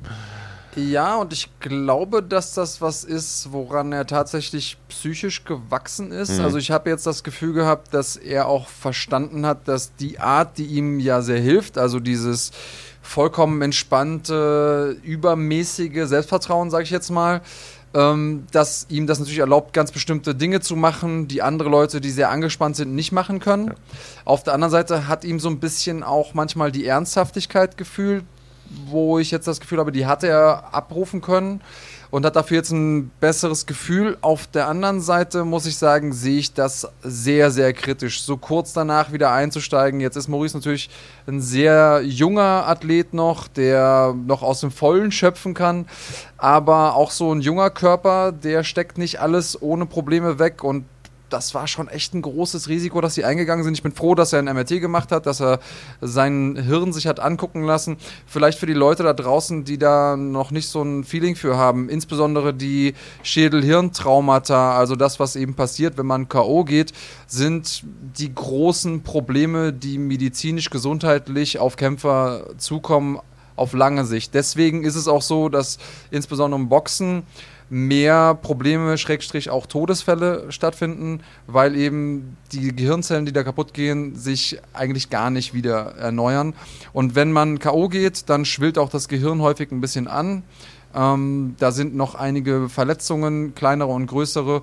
Und wenn man da quasi nochmal draufschlägt, während die noch nicht komplett abgeheilt sind, ist das noch schlechter. Also sich zum Kopf schlagen zu lassen, ist eh immer ungesund, aber dann ist es eben nochmal exponentiell ungesunder. Ungesünder müsste es heißen, glaube ich. Also letztlich äh, sehr mutige Entscheidung, um es mal positiv zu formulieren, aber eine, die ich vielleicht in meiner Karriere nicht allzu oft treffen würde. Das nächste Mal, wenn ich K.O. gehen würde, als äh, Maurice Adorf oder wie auch immer man heißen mag. Mein Tipp, erstmal so aus der Hüfte geschossen, gebt eurem Körper die Zeit, weil das wird hinten raus wahrscheinlich die Karriere verlängern und das wollen wir ja auch sehen, eine lange Karriere. Im Sinne einer langfristigen, einer nachhaltigen Karriere äh, mit Sicherheit, das unterschreibe ich dir zu 100 Prozent. Auf der anderen Seite muss man natürlich sagen, jetzt ist Maurice hier in einer äh, sehr, sehr komfortablen Situation. Er hätte sonst das Jahr ausklingen lassen, sein Wettkampfjahr 2020 gestartet mit einer verheerenden Niederlage und äh, wahrscheinlich mit, ich will nicht sagen, einer etwas depressiven Grundstimmung, aber mit Selbstzweifeln. Die konnte er jetzt aus dem Weg räumen. Er hat gezeigt, er kann es noch, er kann mithalten. Hat da jetzt auch keinen, wie er so gesagt hat, Gegner mit einer Negativbilanz gehabt, sondern tatsächlich auch einen mit einer äh, gleichen Bilanz wie er. Das heißt, er geht jetzt mit Selbstvertrauen ins neue Jahr, kann jetzt entspannt Weihnachten feiern und dann im März nochmal neu angreifen. Von daher alles gut gegangen, aber du hast natürlich vollkommen recht, Risiko war definitiv da, sollte man nicht unbedingt nachmachen. Wo wir aber schon beim Thema GMC 24 2024 sind. Wie gesagt, äh, der nächste große Event steht ja dann auch schon in drei Monaten an nach der, ich sag jetzt mal Weihnachts-, Silvester-, Neujahrspause äh, gehen dann die Planungen und die Organisation schon los. Am 7. März dann wieder im Audi Dome im äh, wunderschönen München, also hier bei uns jetzt direkt äh, im Grunde vor der Haustür und die Card, die füllt sich zusehends. Du hast ja vor wenigen Tagen, schrägstrich Wochen, einen sehr, sehr kryptischen äh, Facebook-Post abgesetzt, deinen GMC-Titel, den du ja seit einigen Jahren schon hältst, äh, niedergelegt dieser Titel wird ausgekämpft werden bei GMC 24 und zwar äh, zwischen dem amtierenden Halbschwergewichtschampion von GMC, nämlich Stefan Pütz und Ruben Wolf. Und wer Ruben Wolf nicht kennt, das ist ein junger Mann, der schon seit vielen Jahren an der Spitze des deutschen Schwergewichts unterwegs ist, sehr, sehr viel international gekämpft hat, in England vor allem und äh, der nun sozusagen zurückkehrt äh, in die Heimat und äh, ja, sich das GMC-Gold sichern möchte. Also du kannst ja vielleicht nochmal drauf eingehen, warum hast du den Titel überhaupt abgegeben, falls du das möchtest, und äh, vielleicht auch nochmal kurz über den Kampf sprechen, bevor wir zu unserer nächsten Gästin kommt, die auch bei GMC 24 zu sehen sein wird, nämlich Katharina Lehner. Ja, schöne Klammer auf jeden Fall, Ruben, um das äh, schon mal vorwegzunehmen, weil ich gehe mal davon aus, dass der eine oder andere das schon kommentieren wird. Der kommt aus Österreich. Also äh, ist zwar an der Spitze des deutschsprachigen Schwergewichts lange unterwegs und hat äh, deutschsprachiges MMA vertreten, auch international auch sehr gut. In England mit viel Erfolg, in Russland hat er manchmal ein paar Probleme gehabt, aber definitiv jemand mit einem geilen Kampfstil, sehr, sehr brachialer Puncher und ähm, spielt, glaube ich, auch Eishockey. Also ist auf jeden Fall einer, der Körperkontakt generell mag hat auch äh, einfach ein sehr martialisches Auftreten und er hat mit dem T800 jemanden gegenüber, wo ich sage, ein würdigeres Schwergewichtsduell um den Titel ist tatsächlich schwer zu finden, wenn ich aus dem Rennen bin. Ihr könnt euch ja meinen äh, Post mal durchlesen, mal gucken, ähm, wenn da noch Fragen offen bleiben, gucken wir mal, ob wir die äh, beantworten. Also ich habe mir schon was dabei gedacht, das so ein bisschen kryptisch zu machen. Äh, gucken wir mal, wie klar ich da sein werde. Ich persönlich finde, dass diese Fightcard hier am Anfang des Jahres immer, immer besser wird. Also Total. So auch da mit Weihnachtsgeschenken schon äh, im Hinblick auf 2020. Wir haben jetzt das Schwergewichtsduell. Wir haben Katharina Lehner, die du angesprochen hast. Wir haben jetzt Maurice, mit dem wir eben gesprochen haben das scheint ein gutes Kampfsportjahr zu werden. Ja, wir haben einen absoluten Kracherkampf mit Anatoli Baal gegen Marcel Grabinski. Äh, Grabinski ja amtierender Leichtgewichtschampion. Dieses Duell wird allerdings nicht um den Titel sein. Es wird ein super Leichtgewichtskampf sein, also bis 74,5 Kilogramm äh, oder ein Catchweight-Duell. Äh, Anatoli Baal äh, in seinen letzten Kämpfen bei GMC, auch wenn er die verloren hat, immer Kampf, den Kampf des Abends abgeliefert. Absolute Schlachten. Also wir erinnern uns an den Kampf gegen äh, Alexander Wertko. Äh, wir erinnern uns an den Kampf gegen Osan Asaner in Berlin. Also das waren absolute Killer-Duelle. Und äh, ich sag mal, Marcel Grabinski, ein absolut erfahrener Mann, das dürfte ein nicht minder interessanter Kampf werden. Also absoluter Kracher. Dann haben wir äh, David Tepandemacker, auch ein erfahrener Mann, äh, der es mit Mick Mokoyoko zu tun bekommt. Also quasi so ein Duell der Haudegen, möchte ich es jetzt mal nennen. Äh, Anna Isabella Hübsch ist wieder am Start. Und wie gesagt, auch Katharina Lehner ist am Start, die nach äh, zwei Kämpfen jetzt in Folge im Ausland bei Invicta Fighting Championship zwei Schlappen, die sie dort ein eingesteckt hat in Folge. Die ersten beiden Niederlagen ihrer Karriere, zurückkehrt in die Heimat nach Deutschland zu GMC. Wir haben sie ja hier seit 2015 nicht mehr bei GMC kämpfen sehen, äh, seit zwei Jahren nicht mehr in Deutschland. Äh, Im März wird sie zurückkehren zur German MMA Championships im schönen äh, München und sie ist uns jetzt live zugeschaltet aus dem schönen Köln, Hi. nehme ich mal an. Hallo, liebe Katharina Lehner. Hi, grüß dich. Hi, Oder grüß euch. Grüßt. Ja, grüß uns, wollte ich gerade sagen. Ähm, ja, ich habe es gerade angekündigt. Wir sehen dich wieder in Deutschland, genauer gesagt bei der GMC. Wie kam es dazu? Also, es kam dadurch dazu, dass ich mit Dennis gesprochen hatte, auch eigentlich schon für GMC in Köln. Das hat aber alles nicht gepasst, weil ich noch ein anderes Angebot auch hatte. Und ähm, ja, verletzungsbedingt hatte ich auch mit meinen Coaches gesprochen. Ich wollte jetzt mal wieder in Deutschland kämpfen, um wieder reinzukommen. Und ja, GMC ist natürlich so die beste Veranstaltung in Deutschland, ist auch noch in München, in meiner Heimat. Und ja, deswegen wollte ich da unbedingt kämpfen. Jetzt, ähm, bevor wir auf den GMC-Kampf zu sprechen kommen, vielleicht nochmal einen Blick zurück aufs Jahr äh, 2019. War ein Jahr mit, ich sag mal, äh, vielleicht ein bisschen Unglücksjahr, so kann man sagen. Du hast eine schwere Verletzung im Training erlitten, die hat eine Weile gebraucht, bis sie heilt. Dann gab es noch eine Schlappe äh, bei Invicta. Du hast jetzt die ersten beiden Niederlagen deiner Karriere überhaupt einstecken müssen, hast das aber, glaube ich, ganz gut weggesteckt. Also wirkst da jetzt nicht so, als ob du in ein Loch gefallen äh, bist. Ähm, bist ja eine der wenigen Deutschen, die es überhaupt international geschafft hat, da äh, zu kämpfen bei Invicta, der größten Frauenliga, die es gibt. Äh, bevor wir jetzt, wie gesagt, auf den GMC-Kampf kommen, wie sieht es denn aus mit dem Invicta-Vertrag? Du hast drei Kämpfe bestritten, einen gewonnen, jetzt die letzten beiden verloren. Ähm, bist du noch dort unter Vertrag? Kannst du dort noch kämpfen oder ist das jetzt bei GMC erstmal eine langfristigere Geschichte? Also mein Vertrag läuft noch. Ich habe auch noch zwei Kämpfe offen. Der Vertrag bei Invicta ist aber zum Glück nicht exklusiv. Das heißt, ähm, ja, ich kann überall anders auch kämpfen. Die sind auch äh, mit dem Match bei GMC einverstanden und finden das auch super, dass ich erstmal hier kämpfe. Und wie gesagt, ja, noch zwei Kämpfe. Sehr gut. Ja, dann triffst du jetzt bei GMC auf eine starke Brasilianerin, nämlich Maybelline Lima, die im äh, UFD-Gym trainiert, ist also quasi so ein Derby Köln gegen Düsseldorf. Was für einen Kampf erwartest du denn? Ähm, also erstmal, ich wusste gar nicht, dass sie im UFD-Gym trainiert. Ich äh, habe nur mal kurz gesehen, sie ist in Brasilien, aber gut zu wissen. Ähm, also ich habe ihre Matches natürlich geguckt. Sie ist eine gute Ringerin, hat ähm, ja, gutes, äh, also gut am Boden, ist, denke ich, wirklich am gefährlichsten im Ring und am, am auf dem Boden, hat ähm, eine gute Kontrolle, aber ich stelle mich drauf ein. Also Gameplan-mäßig Sprawl and Brawl, Takedown verteidigen, oben einschenken oder? Ja, so ungefähr. Okay, ja. Das äh, verspricht ja schon mal ein bisschen. Du willst wahrscheinlich nicht allzu viel preisgeben von den Geschichten. Ähm, was du uns aber vielleicht verraten kannst, ist, du hattest ja echt eine ekelhafte Verletzung, wenn ich es mal so sagen darf. Also erzähl mal ganz kurz, was war's? Wie sah der Heilungsprozess aus? Kannst du da ein bisschen was erzählen? Ja, also ich hatte eine Ellbogenluxation mit kompletten Muskel- und Sehnenabriss ähm, im rechten Arm, auch noch rechts, ich bin Rechtshänder. Und ja, ist leider beim Training passiert. Ich bin direkt sechs Tage später operiert worden. Ähm, ist sehr schnell verheilt. Also sie meinten erst so ungefähr vier bis sechs Monate. Nach der OP meinte er aber, es ist so gut verlaufen. Ich, er denkt, dass ich in maximal drei Monaten wieder einsteigen kann. Ja, und habe eigentlich nach einer Woche sofort äh, angefangen wieder zu trainieren, alles mit Links gemacht, viele Kicks, war viel im Fitnessstudio, dass ich eben fit bleibe.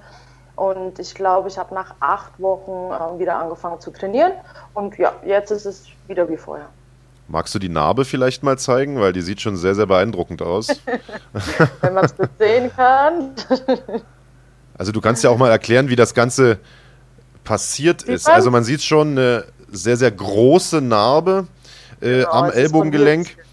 Und wir haben uns, ich weiß gar nicht, wo wir uns unterhalten haben, aber wir haben uns darüber unterhalten, wie diese Verletzung passiert ist. Und das, da haben sich mir die, die Haare, die Nackenhaare aufgestellt.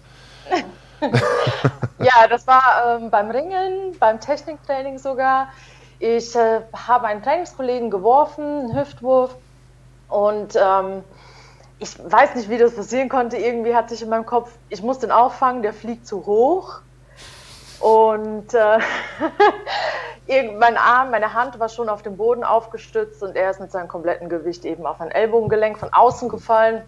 Oh ja, oh. und das äh, Gelenk äh, ist dann mal rausgesprungen. Hat sich wahrscheinlich so gruselig angefühlt, wie sich's anhört. Äh, was war das für ein Kollege? War das einer so vom Format Andreas Kranjotakis oder war das ein Bantamgewicht? Nee, das war ein Bantamgewicht. Na gut, aber äh, hat trotzdem gereicht, um äh, das Ellenbogengelenk zu zerstören. Aber äh, total erstaunlich, dass du da nach drei Monaten schon wieder äh, voll ins Training einsteigen konntest.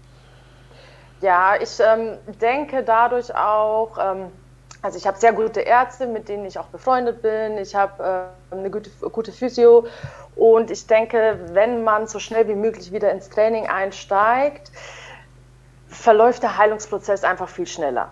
Man hat eine bessere Durchblutung. Ich bin zum Beispiel noch sehr viel ähm, zur Kryotherapie gegangen, sodass die Entzündungswerte runtergehen. Und ich hatte die Erfahrung auch schon mit dem Kreuzbandriss gemacht, dass ich einfach sofort nach der OP wieder angefangen habe zu trainieren, weil ich der Meinung bin, man kann immer irgendwas trainieren. Ne? Sind die Beine kaputt, ist ein Bein kaputt, trainiere ich den Oberkörper, ist mein Arm kaputt, habe ich immer noch einen linken Arm und zwei Beine. Und wie gesagt, ich habe die Erfahrung gemacht, wenn man sich viel bewegt, viel Sport trotzdem macht, natürlich viel regeneriert, verheilt das alles viel schneller. Kryotherapie, für alle Leute, die davon nicht gehört haben, kannst du das kurz mal erklären? Kryotherapie ähm, ist, also ich zum Beispiel gehe in eine Kältekammer. Diese Kältekammer ist minus 99 Grad kalt. Dort kann minus 100 würde auch keiner aushalten. Dort ähm, geht man durchschnittlich, sage ich jetzt mal, vier, fünf Minuten rein. Dadurch wird ähm, der ganze Körper eben runtergekühlt und ja, und das hat halt positive Effekte wie gut für die Regeneration, ähm, gut für die Durchblutung, gut für die Haut, reduziert Entzündungswerte und so weiter. Ja, der Kraniotakis macht das ja nicht, weil er sich für cool genug hält, ähm, aber soll tatsächlich viel bringen. Ich habe mir gedacht, das äh, gute alte CBD hat äh, dafür gesorgt, dass du so schnell wieder genäst. Das kann natürlich auch sein. Also kann natürlich auch sein. Äh, man weiß es nicht. Ähm, wie gesagt, es gibt dann ja jetzt im März den Kampf bei GMC. Du hast es aber gerade schon gesagt, äh, der Invicta-Vertrag läuft noch. Du hast noch zwei Kämpfe. Das Ganze ist nicht exklusiv.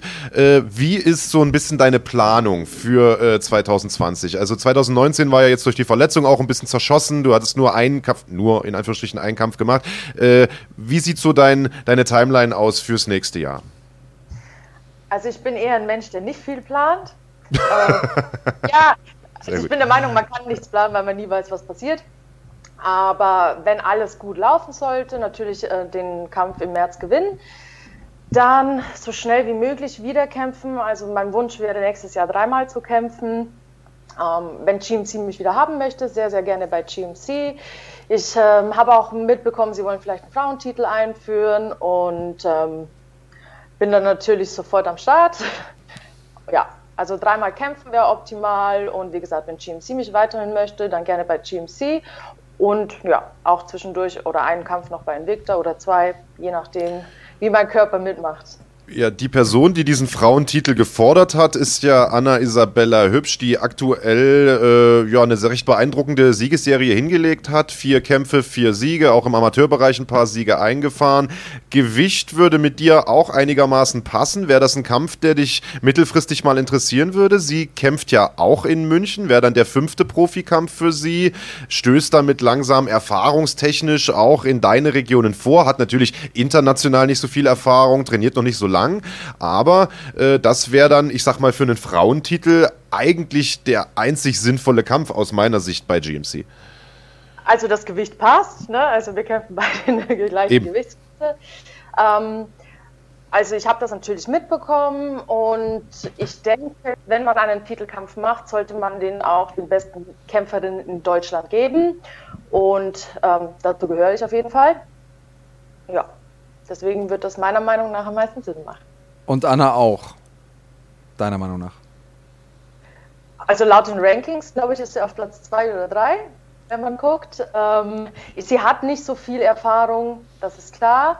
Aber ich denke, dass es kein, also dass es einfach am meisten Sinn macht, dann die besten Kämpferinnen um den Titel kämpfen zu lassen. Ne? Alles andere wäre einfach nur Politik, wenn man jetzt irgendwen holt, der auf Platz 20 ist oder sowas. Also ich höre daraus, du wärst für den Kampf bereit. Also du würdest den machen, wenn der angeboten werden würde? Konjunktiv? also ich habe Anna ja kennengelernt, äh, ja. ich verstehe mich auch gut mit ihr, sie ist nett, aber ich sehe das einfach sportlich. Wenn ich den Kampf angeboten bekomme, dann nehme ich den an und ähm, mir ist es auch egal gegen wen. Sehr schön. Also findest du nett, aber du würdest dir auch ins Gesicht schlagen.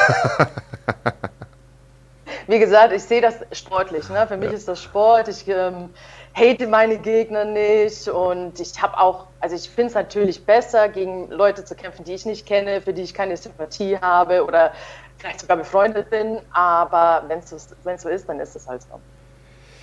Wir haben Invicta angesprochen und wenn sich GMC jetzt immer weiter öffnet, auch der Frauendivision entgegen in der Art und Weise, dass da jetzt ein Titel kommt. Bei Invicta sehen wir ja und die Leute, die bei Schlagwort schon ein bisschen länger dabei sind, wissen, dass wir das ab und zu mal diskutieren, sehen wir ja äh, Nummerngirls. Ich bin kein großer Freund von dieser etwas, äh, ja, tradierten zwar, aber meiner Meinung nach überholten äh, Tradition. Bei Invicta gibt es einen äh, Nummern Boy, Elias Theodorou. Was äh, würdest du sagen? Wäre das für dich auch ein Faktor, den du gerne sehen würdest bei einem Frauentitelkampf, ein äh, Nummern Boy? Andreas Kanyotakis würde das dann gern machen, höre ich daraus. ich, ich muss kommentieren, müssen wir jemand anderen suchen. Aber vielleicht haben wir in der Community jemanden, der sich anbietet. Also ganz ehrlich, wenn ich im Cage stehe, beachte ich die sowieso nicht. Ob da jetzt eine Frau läuft oder ein Mann oder ein Hund mit einem Schild rum, äh, das ist mir völlig egal. Also ich finde es auch eigentlich unnötig ähm, und von daher ist mir das völlig egal. Ja, also äh, ich halte es da äh, ich sag mal, mit der Tradition. Ich, äh, mir sind da die Nummern Girls auf jeden Fall lieber als irgendein langhaariger Bursche, aber der Herr Kranjotakis sieht das offensichtlich ein bisschen anders, aus welchen Gründen auch immer. Äh, ich denke aber auch daran äh, soll es am Ende nicht äh, scheitern. Ich danke dir auf jeden Fall erstmal, dass du dir die Zeit genommen hast hier heute, Andreas. Hast du noch eine Frage? Ja, vielleicht noch äh, die Frage, ich weiß, du bist auch kulinarischen Genüssen nicht abgeneigt. Wie verbringst du Weihnachten? Ich, total, ich meine das total positiv. Es ja, ist einfach, klar. Äh, sie schlemmt gerne. Wie verbringst du Weihnachten? Ja. Gibt es da irgendwas Besonderes, was du machst, was man als ja, äh, Nichtkämpfer nicht machen würde? Ach nö, ich fliege am Heiligabend äh, nach Thailand, nach Phuket für drei Wochen. Aus dem Grund. Ähm, weil die Flüge so billig sind da. Äh, leider nicht an Weihnachten, aber ich möchte an Weihnachten ähm, ganz normal trainieren und auch ähm, Neujahr die Zeit. Hier findet das Training zwar statt, aber natürlich ziemlich eingeschränkt. Und ja, ich mag keinen Winter und äh, in Thailand findet das Training normal statt. Und besonders, ja, ich sage mal so, kulinarisches Plätzchen, Gebäck und sowas gibt es für mich dieses Jahr leider nicht. Ich äh, wechsle ja ins Fliegengewicht Und ähm, wir haben jetzt schon angefangen, damit das äh, kein harter Weightcut wird. Ich bin kein Fan davon. Und genau, also ich gehe jetzt langsam runter, habe schon mit der Diät begonnen und deswegen geht es nach Thailand an Weihnachten. Entbehrungsreiche Weihnachten. Wir freuen uns auf jeden Fall darauf, im März das Ergebnis davon zu sehen. Absolut. Und bevor wir dich hier vom Haken lassen, bevor wir dich gehen lassen und dir einen schönen Urlaub wünschen, äh, vielleicht noch eine Sache kurz äh, reingegrätscht. Eine weitere hochrangige deutsche Kämpferin hat sich das Gespräch hier offensichtlich angeschaut und äh, sich dann so ein bisschen mit eingebaut, nämlich Mandy Böhm. Auch die ist ja international unterwegs gewesen, Hi, konnte vor ein äh, paar Monaten in Kanada einen Titel gewinnen äh, mit einer starken Leistung. Sie äh, sagt, sie wäre da auch interessiert eventuell an einem Titelkampf. Wäre sie jemand, die du da in diesem Title Picture auch irgendwie mitmischen siehst in Deutschland? Auf jeden Fall. Ähm, aber Mandy hat ja seit längerem nicht mehr bei GMC gekämpft und ähm, ich bin ja sehr gut mit Mandy befreundet. Ich denke auch, dass es wahrscheinlich nicht zustande kommen wird. Ähm, aber falls sie um den Titel kämpfen möchte, klar, Mandy. Wir haben schon oft Sparring gemacht. Würdest du ihr auch ins Gesicht hauen? ja, das habe ich ja schon. Ähm, es, also, ich kann das natürlich verstehen und ich denke, Mandy hat auch den Titel schon auf jeden Fall verdient, nach ihrer Leistung jetzt. Ähm, aber sie ist einfach eine sehr gute Freundin von mir. Das ist, ähm, ja, also man, wenn man es sportlich sieht, kann man das machen. Es, sie wäre aber auf keinen Fall meine Wunschgegnerin. Okay, und dann haben wir hier noch eine Zuschauerfrage. Wir sind ja eine interaktive Sendung und komischerweise bekommt man solche Fragen irgendwie nie bei Männern, sondern immer nur, wenn wir Frauen haben. Also gibt natürlich hier die ein oder andere, das ein oder andere Angebot, mal auf dem Kaffee sich zu treffen. Äh, Das würde ich jetzt mal ausklammern. Äh, Dirk Dirksen hat eine Frage. Falls du dich für Männer interessierst, wovon ich jetzt mal ausgehe, äh, hättest du ein Problem, wenn du deinem Partner körperlich überlegen wärst? Also das Bantamgewicht, das du da durch die Luft geworfen hast, äh, wäre das ein Problem für dich, wenn du in der Partnerschaft äh, die Stärkere wärst, körperlich Stärkere? Ähm, ja, Also du bräuchtest dann schon so einen äh, Jairzinho Rosenstrück als, als Partner, so einen zwei Meter großen äh, äh, K.O.-Artist. ja, so ungefähr. Nein, also Ja. selbst ein äh, Bantamgewicht, ähm, also ein Mann ist ja physisch trotzdem stärker als ich. Also das ist nun mal so, Männer sind stärker als Frauen, auch wenn sie das gleiche Gewicht haben. Außer es ist natürlich jetzt jemand, der noch nie Sport gemacht hat. Ne? Ähm, deswegen, Aber ein Sportler müsste es schon sein. ja. So ein Couch Potato wäre nix. Okay. Nein. Gut. Haben wir das abgehakt? Äh, wir danken dir vielmals, dass du dir die Zeit genommen hast und auch die übliche peinliche, äh, wie muss dein Traummann aussehen, Frage äh, über dich hast ergehen lassen. Vielen Dank dafür, Katharina. Äh, ja weiterhin. Weiterhin, genau, hatten wir ja schon mal, genau beim letzten Mal. Äh, also wer da noch Fragen hat, gern mal den Podcast nachholen, als du hier im Studio zu Gast warst. Da haben wir das schon groß und breit äh, durchgekaut. Verletzungsfreie Vorbereitung weiterhin. Ich freue mich auf den März. Da sehen wir uns wieder am 7. März, um genauer zu sein, in München, GMC 24. Da gibt es den Kampf. Katharina Lehnert, zum ersten Mal seit zwei Jahren wieder in Deutschland. Zum ersten Mal seit vier, fünf Jahren äh, bei GMC gegen Maybelline Lima. Das wird ein toller Kampf. Bis dahin, mach's gut. Auf jeden Fall. Alles klar, danke, bye. Bye, bye, pass auf dich Ciao, auf. ciao. Ja, das war Katharina Lehner, die wir wiedersehen zu Beginn des kommenden Jahres bei der ersten GMC-Veranstaltung des nächsten Jahres. Und ich höre, dass wir eventuell sogar heute noch einen Überraschungsgast in der Pipeline haben, der gar nicht geplant war für diese Sendung. Eigentlich äh, warten wir jetzt auf den großartigen Lom Ali Eskiev, der sich vor einigen Wochen erfolgreich zurückgemeldet hat mit einem K.O.-Sieg bei ACA.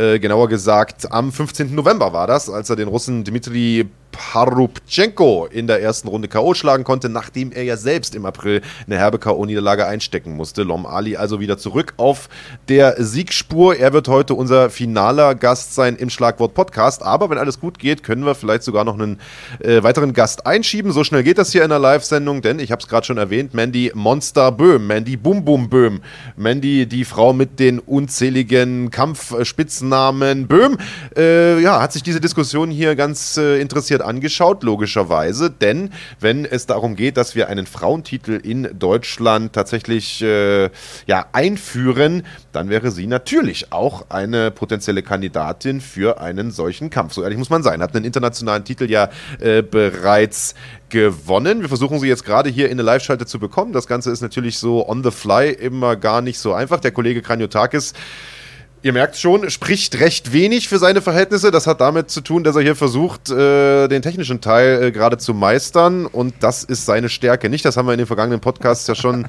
äh, mitbekommen. Also, sollte das mit Mandy klappen, dann werden wir die hier auch mal kurz jetzt reinholen können und mal hören, was sie zu sagen hat zu den Kämpfen von Katharina Lehner und Anna Isabella Hübsch, die ja ebenfalls äh, in Action sein wird am 7. März bei GMC 24 und ob sie sich vorstellen kann, selbst nochmal bei GMC zu kämpfen. Hat ja früher oder im Prinzip all ihre ersten Kämpfe Kämpfe dort gemacht, ähm, bis sie sich da, ich sag mal, ein bisschen emanzipiert hat, gesagt hat, ich möchte auch gern ähm, international trainieren und auch international kämpfen, sich im SBG-Gym äh, vorbereitet hat in Irland, wo unter anderem Stars wie Conor McGregor äh, oder, ähm, wie heißt er, Nelson, der Grappler, hilf mir auf die Sprünge. Gunnar? Gunnar Nelson äh, trainieren. ja, es ist Sonntagmorgen, äh, seht es mir nach. Und in Kanada tatsächlich auch äh, einen großen äh, Titel geholt hat, nämlich von TKO, einer der, äh, ja, ich sag mal, traditionsreichsten Veranstaltungsserien in Nordamerika.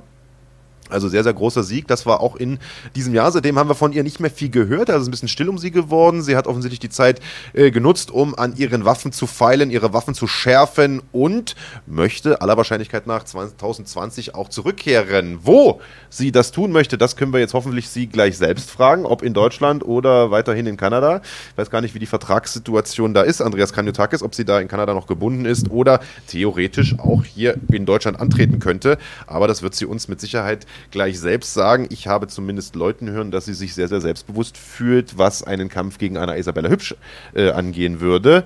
Äh, und das wäre ein Duell, das würde ich mir auf jeden Fall angucken. Ja, ich finde, wir haben, und das dürfen wir auch nicht unterschlagen, Katharina Lehner hat ja noch nicht gewonnen. Also sie hat ja durchaus auch einen Kampf gegen die Düsseldorferin, Schrägstrich Brasilianerin vor sich.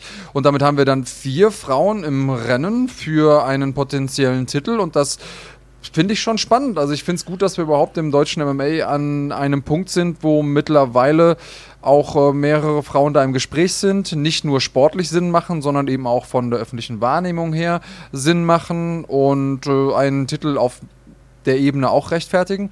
Ich freue mich sehr. Mandy hat mir jetzt eben gesagt, dass sie noch ein paar Minuten braucht. Also das war jetzt wohl ein Schnellschuss. Ich weiß nicht, ob sie ähm, da noch kurz was erledigen muss oder gucken muss, dass die Internetverbindung steht. Nochmal, Nochmal schick machen, Andreas. Es ist Sonntagmorgen, da liegst du noch das im Bett, da ist der Lidschatten noch nicht drauf und so weiter.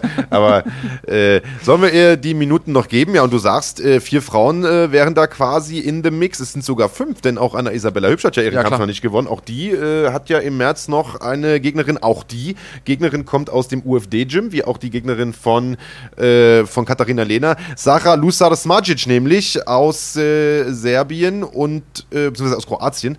Und äh, die kommt mit einer Bilanz von einem Sieg, einer Niederlage nach München. Das wirkt jetzt auf den ersten Blick erstmal nicht so äh, beeindruckend, hat aber wahrscheinlich auch nicht viel zu sagen, denn äh, viele der Kämpfer, gerade aus Osteuropa, haben ausgedehnte Amateurkarrieren hinter sich, entweder im MMA oder im Kickboxen. Äh, ich bin mal sehr, sehr gespannt äh, auf jeden Fall der nächste Test für Anna Isabella Hübsch, die in ihren letzten Kämpfen ja absolut bestechend ausgesehen hat. Wir haben sie zuletzt gesehen in Oberhausen gegen Paulina Balboa, die sie äh, dominiert hat in, ich sag mal, im Prinzip einem Grappling-Duell, wenn man so will. Davor äh, hat sie eine starke Kämpferin aus dem äh, MMA Spirit, nämlich äh, Katharina Dalista, äh, dominiert im Stand. Auch das eine sehr, sehr beeindruckende Leistung, nachdem wir von ihr ja eigentlich nur äh, sehr, sehr schnelle Armbar-Finishes vorher gesehen hatten. Und ich bin sehr, sehr gespannt, wie sie sich jetzt hier äh, im März schlagen wird. Und ich sag mal, wenn man tatsächlich einen Frauentitel aus der Taufe heben würde, dann wären natürlich äh, diese Damen da äh, ja die, die ersten, die mir da in den Sinn kämen als potenzielle Herausforderin. Sehe ich genauso, finde ich äh, spannend, bin ich total dabei. Haben wir irgendwelche User-Fragen, die ich jetzt gerade nicht auf dem Schirm habe und die wir noch einstreuen können, bevor wir dann Mandy Böhm zu uns schalten? Irgendwas, äh, was, weil das ist heute bislang ein bisschen zu kurz gekommen, finde ich. Unsere Community. Na, es sind gar nicht so leiden. viele Fragen auch gestellt worden. Also ich habe das hier immer so ein bisschen auf dem Schirm. Die User beschäftigen sich eher äh, so ein bisschen untereinander, miteinander. Äh, das nicht immer mit dem nettesten Ton, aber äh, generell ist das ja gewünscht. Ihr seid ja eine ganz äh, tolle Community. Heinrich Hempel hat eine gute Frage, die zum Thema passt. Der sagt, ob wir auch Julia Dorni dazuzählen würden zu diesem Title Picture. Natürlich, sie ist ja Amateur-Weltmeisterin äh, geworden, Amateur-Europameisterin geworden, hat natürlich tolle Credentials, hat ein erfolgreiches GMC-Debüt hingelegt.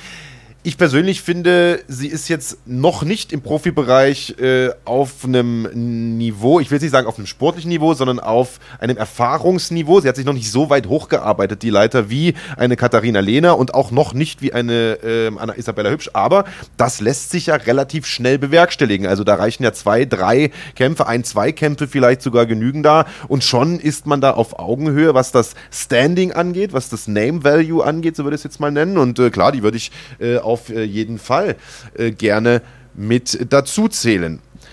Ähm, wir haben hier außerdem vom äh, Heinrich Hempel immer wieder die Frage, der fragt das fast jede Woche, Heinrich, wir haben das auf dem Schirm und wir kümmern äh, uns da auch drum, kommt irgendwann mal eine Special-Folge zum Thema Gewicht, Gewicht machen. Das äh, werden wir gern tun. Wir haben einige Specials in der Pipeline. Wir werden auch mal eine äh, Spezialfolge zum Thema äh, Cut-Behandlung, Cut-Man machen. Äh, da werden wir den Roland Eicher hier mal einladen, einen der erfahrensten Cut-Man überhaupt.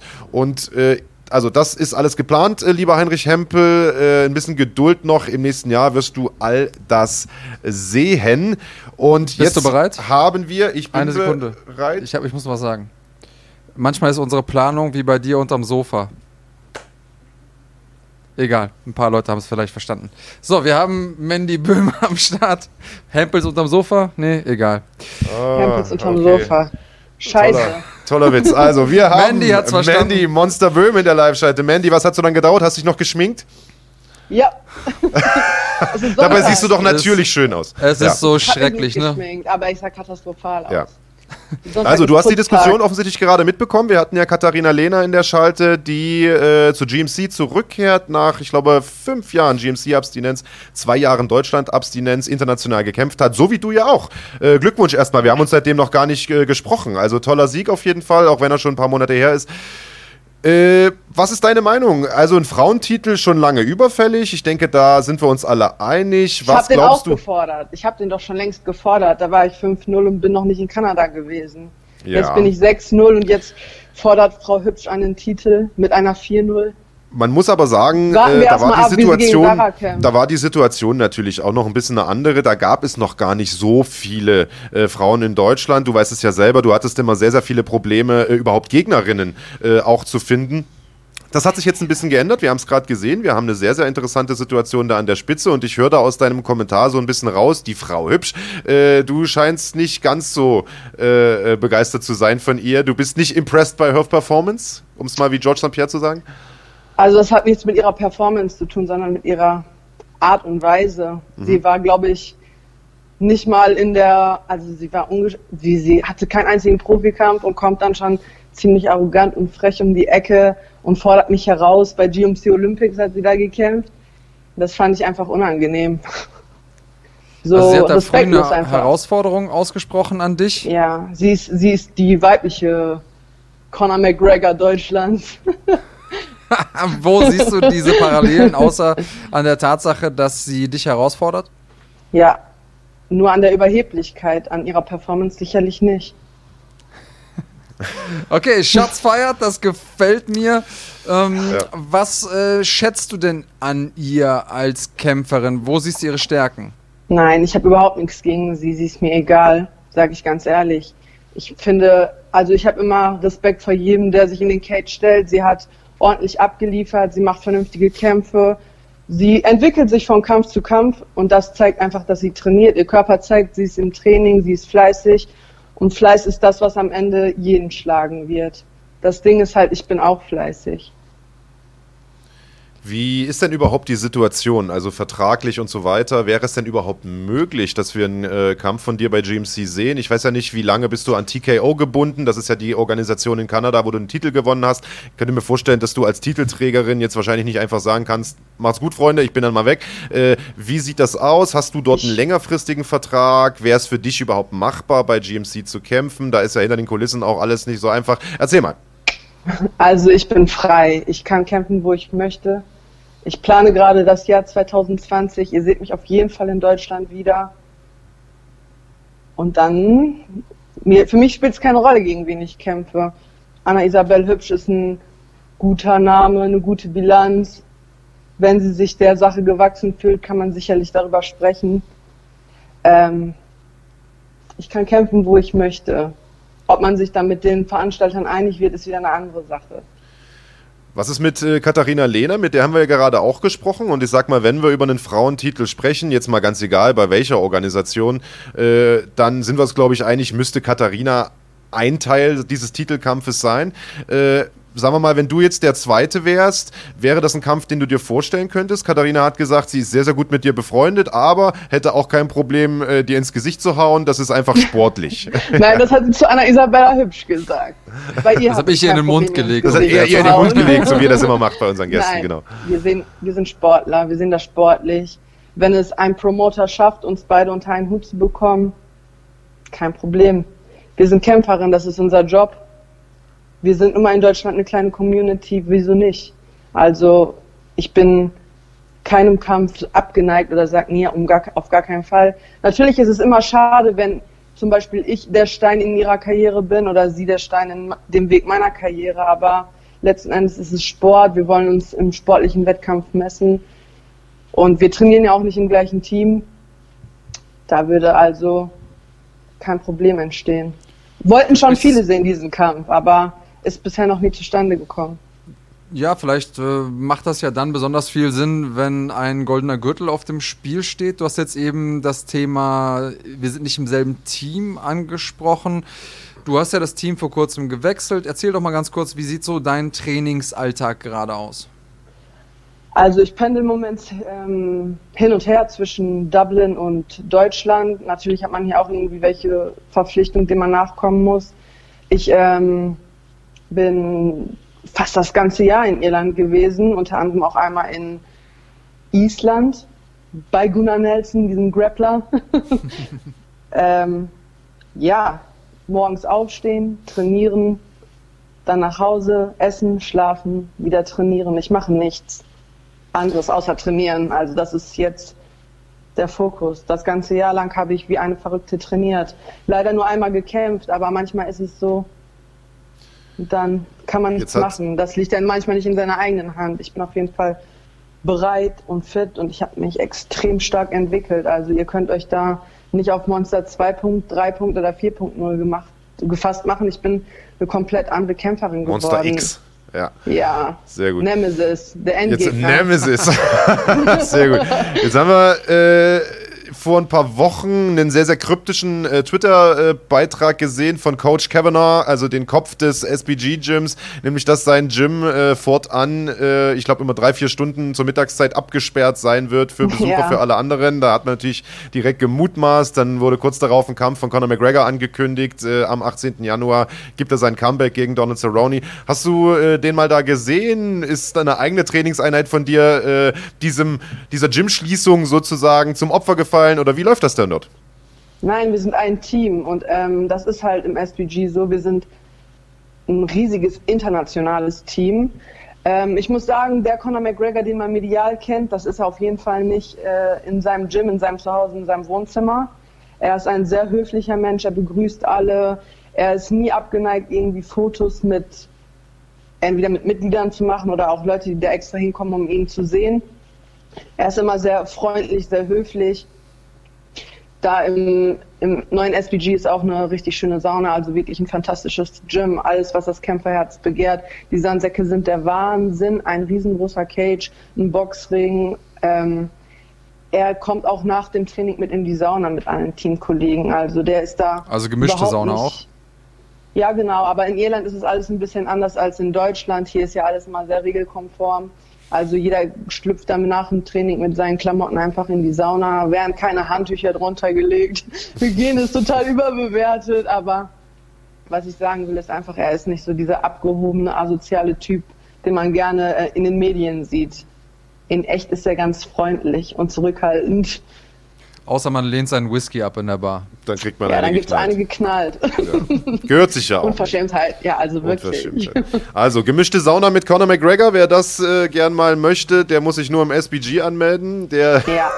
das ist ja ein Sprung, den äh, jetzt einige äh, gemacht haben. Jetzt bekomme ich hier eine Zuschauerfrage. Äh, du hast es ja gerade so ein bisschen die Frage, ob du bei GMC kämpfen würdest. Ich sag mal so ein bisschen umschifft. Äh, jetzt habe ich da einen, einen Kopfschütteln gesehen. äh, könntest du dir vorstellen, vielleicht bei Respect auch zu kämpfen? Das ist ja ein weiterer großer Veranstalter in Auf Deutschland. jeden Fall. Also in meinen Augen war Respect lange unangefochten die Nummer eins in der MMA-Szene. Es ist auf jeden Fall dann vielleicht der, wie du bei, über TKO sagtest, so traditionsreichster Veranstalter.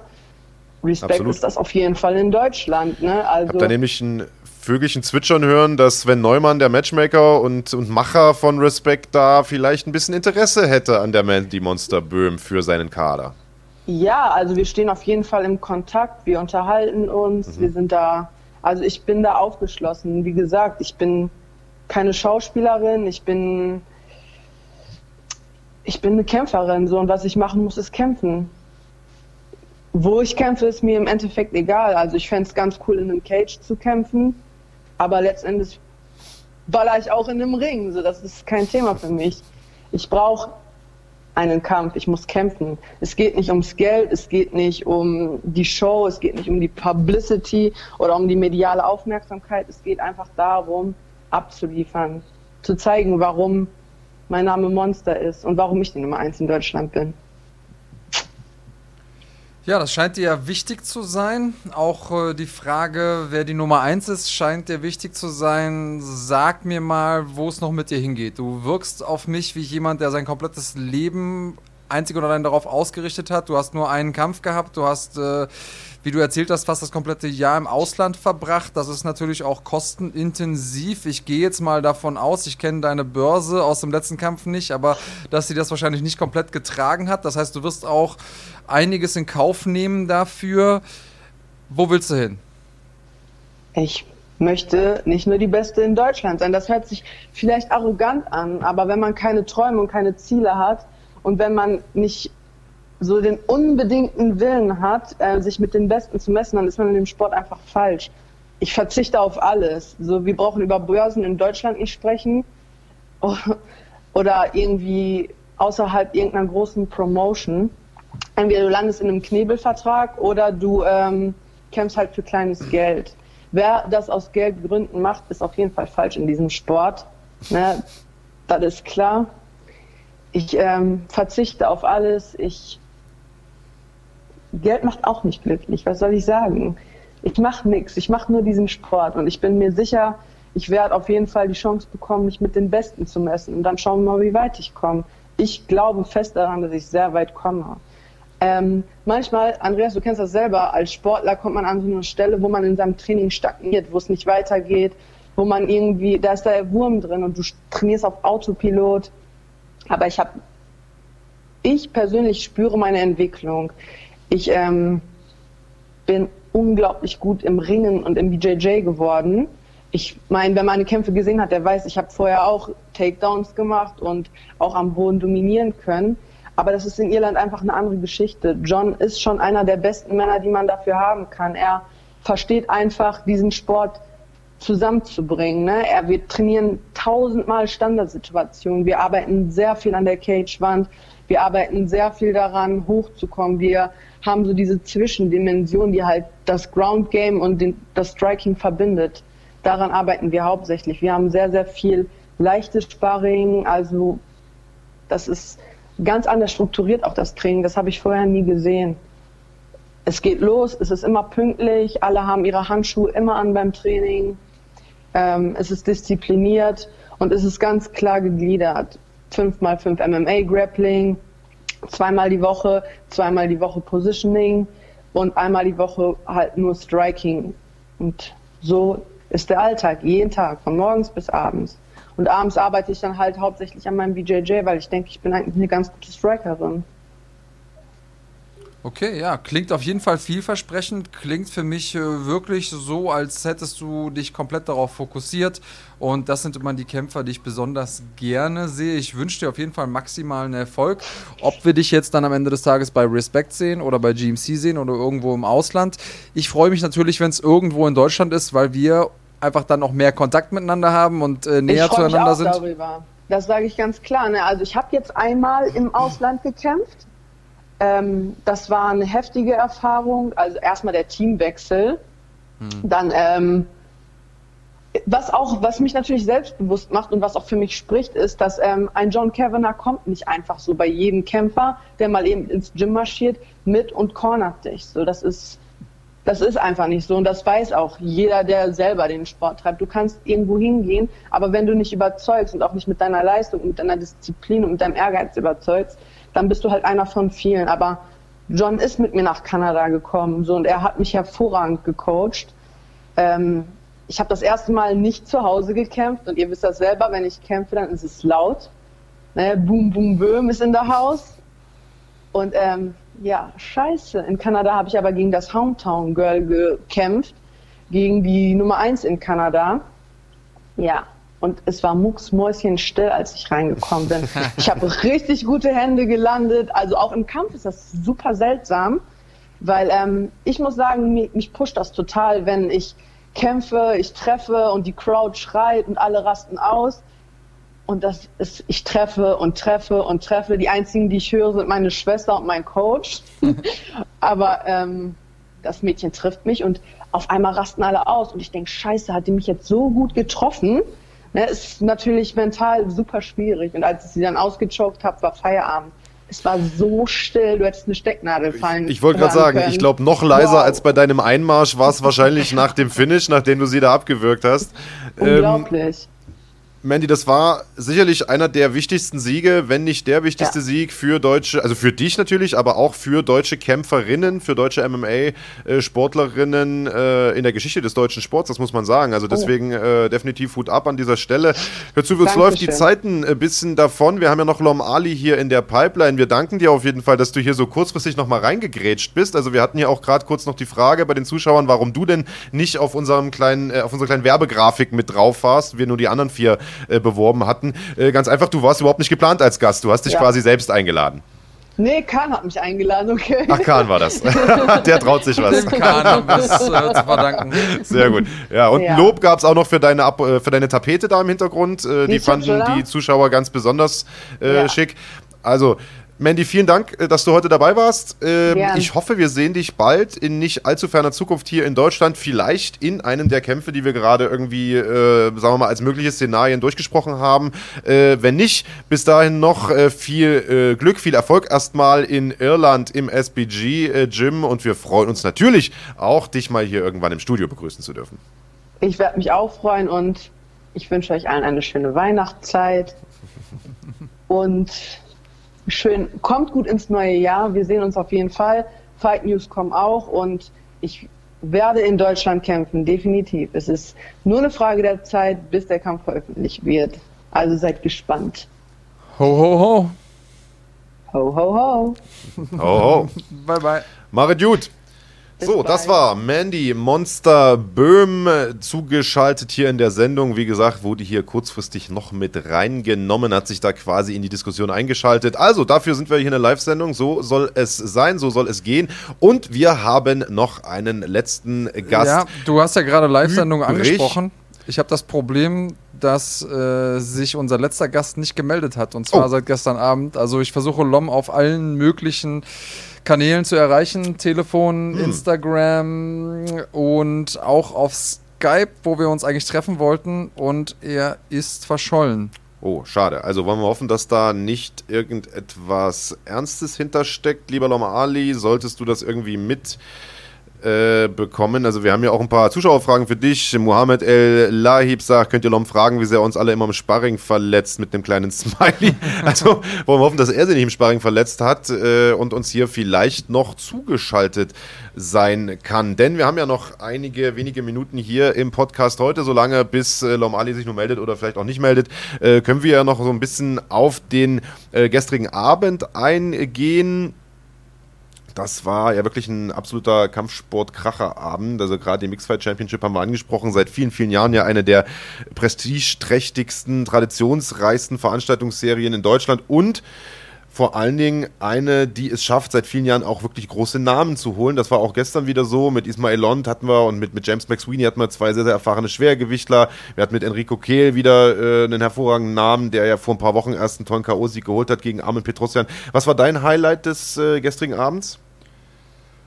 Für mich auch aufgrund äh, der Tatsache, dass Kehl jetzt einfach an so einer wichtigen Position ist in seiner Karriere, würde ich sagen, war insbesondere der Kehlkampf wichtig, weil ich auch äh, ihn jetzt noch mehr verfolge als vorher, noch besser kenne als vorher und weil ich auch weiß, dass er es schwer hatte aufgrund der Augenverletzung und so kurzfristige Gegneränderungen immer total schwer sind und eigentlich eher zu, also in, die Hände vom Herausforderer sprechen, weil der hat nichts zu verlieren, der kann einfach auftauchen und wenn der eh schon in guter Form war, dann sozusagen dem Favoriten die Butter vom Brot klauen. Das war für mich so das Besondere am gestrigen Abend. Vielleicht für die Leute, die noch nicht so lange in der deutschen Kampfsportlandschaft unterwegs sind oder sich noch nicht so ausgiebig damit beschäftigen haben. Also für mich können wir da gerne einmal den Kreis rund machen, denn was Sefer Göktepe mit dem Mixfight Gala früher gemacht hat und jetzt heute eben mit dem Mixfight Championship ist, er hat MMA oder damals eben noch Free Fight einem Publikum präsentiert, das den Sport noch nicht so sehr kannte. Deswegen auch Mixfight, also K1, was man früher auch aus dem Fernsehen kannte. Das lief dann da und die Leute kannten das, hat er dann präsentiert und immer zwischendurch auch MMA-Kämpfe eingestreut. War damit einer der Pioniere auf Veranstalterseite und ähm, neben Underground-Veranstaltungen wie zum Beispiel dem Outsider Cup war eben, und darauf hat äh, Mandy eben auch angespielt, äh, Respect. Einer der großen oder eigentlich die erste richtig große Veranstaltung, die man ernst nehmen musste als Veranstalter.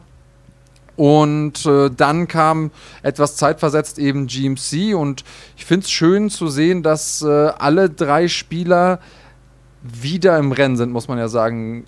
Respect war ein bisschen raus eine Weile lang, aber ist jetzt wieder zurückgekommen. Auf dem letzten Poster gab es ja diese äh, Hand, die aus deinem Grab gekommen ist, fand ich äh, sehr, sehr schön. ähm, und dadurch haben wir jetzt wieder eine deutsche MMA-Landschaft auf Veranstaltersicht, die, das war jetzt stark vereinfacht, es gab auch viele andere Veranstalter, die ihren Beitrag geleistet haben und auch heute noch. Aber mit den dreien freue ich mich schon, dass wir auch zusammenarbeiten können. Also das ist auch für uns beide, die schon lange in der Szene sind, was Besonderes. Oder wie siehst du das?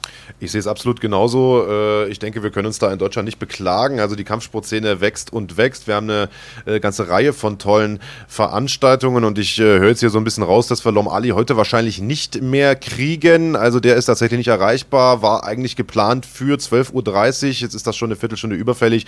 Ich würde einfach sagen, wir lassen es dafür heute mit Lom Ali, versuchen das Ganze natürlich schnellstmöglich nachzuholen. Hier ist noch eine Frage von äh, Heinrich Hempel, der sagt, gibt es nächste Woche auch noch eine Folge? Natürlich. Klar. Wir haben sogar noch zwei Folgen. Also einmal haben wir nächste Woche Pascal Kraus hier im Studio, der wurde auch schon sehr, sehr lange gefordert. Der Panzer, der ja lange Zeit in der UFC gekämpft hat, seit einigen Jahren nicht mehr am Start war, aufgrund einer Verletzung aus der UFC ausgeschieden ist. Wir werden uns mit ihm treffen, fragen, was bei ihm so abgeht. Ist ja inzwischen auch Papa geworden und hat eine ganze Menge äh, interessanter Dinge am am Start und ist auch immer eine absolut coole Socke, einfach nur um mit ihm mal eine Runde zu quatschen. Also da könnt ihr euch drauf freuen. Und zugeschaltet sein wird uns äh, live per Skype äh, Alan Oma, bevor wir Pascal hier im Studio begrüßen. Also eine absolute Oldschooler-Sendung, sind ja zwei absolute Pioniere des Sports. Auch Alan, äh, ja einer der wenigen Deutschen, der den Sprung in die UFC geschafft hat. Das gibt es also nächste Woche. Alan hat eine große Ankündigung zu machen. Äh, da sind wir sehr, sehr gespannt drauf. Und wir können 245 nachbesprechen, die ja in der Nacht von Samstag auf Sonntag ist. Ist. Also es gibt sehr, sehr viele interessante Themen, die wir abhaken können, auch mit, ehemaligen UFC-Kämpfern. UFC 245, für alle, die nicht wissen, was du mit, der, mit dem ja, Zahlencode Entschuldigung. meinst. Genauso sieht es nämlich aus. Also nächste Woche großes äh, Kampfsport-Wochenende. Das werden wir natürlich mit, wie du schon sagst, zwei UFC-Veteranen machen. Gibt ja drei große Titelkämpfe dort. José Aldo kämpft auf der Karte. Also da gibt es einiges zu besprechen. Und in der Woche darauf, wir haben es eingangs schon mal erwähnt hier in der Sendung, übertragen wir auf runfighting.de den Kickbox-Kampf des Jahres. Ich weiß, wir haben das schon mal gesagt. Smolik gegen Abdallah ist am Ende nicht ganz so gelaufen, wie man sich das vielleicht vorgestellt hätte. Dies wird der internationale Kickboxkampf des Jahres. Soweit lehne ich mich mal aus dem Fenster. Rico Verhoeven trifft zum zweiten Mal auf Badra Hari. Der erste Kampf war leider schneller vorbei als gedacht. Badra Hari hat sich an der Hand verletzt. Jetzt, drei Jahre später, wird das Ganze nachgeholt. Glory Collision 2, das gibt es am 21. Dezember live auf runfighting.de. Im Pay-Per-View für 9,99 solltet ihr auf keinen Fall verpassen. Und auch am nächsten Morgen gibt es noch einen Podcast. Das wird dann der letzte sein für dieses Jahr, lieber Andreas. Dann gönnen wir uns eine äh, wohlverdiente Weihnachts- und Silvesterpause. Wen wir dazu Gast haben, das bleibt noch eine Überraschung. Das äh, werdet ihr in den nächsten Tagen erfahren. Auf jeden Fall wird dieser Podcast natürlich ganz im Zeichen von Glory Collision 2 stehen. Logisch und ich finde, es macht Sinn, das Jahr mit einem Knall abzuschließen, auch wenn dann noch nicht Silvester ist. Aber ich freue mich auf jeden Fall darauf, dass das jetzt noch möglich ist hier.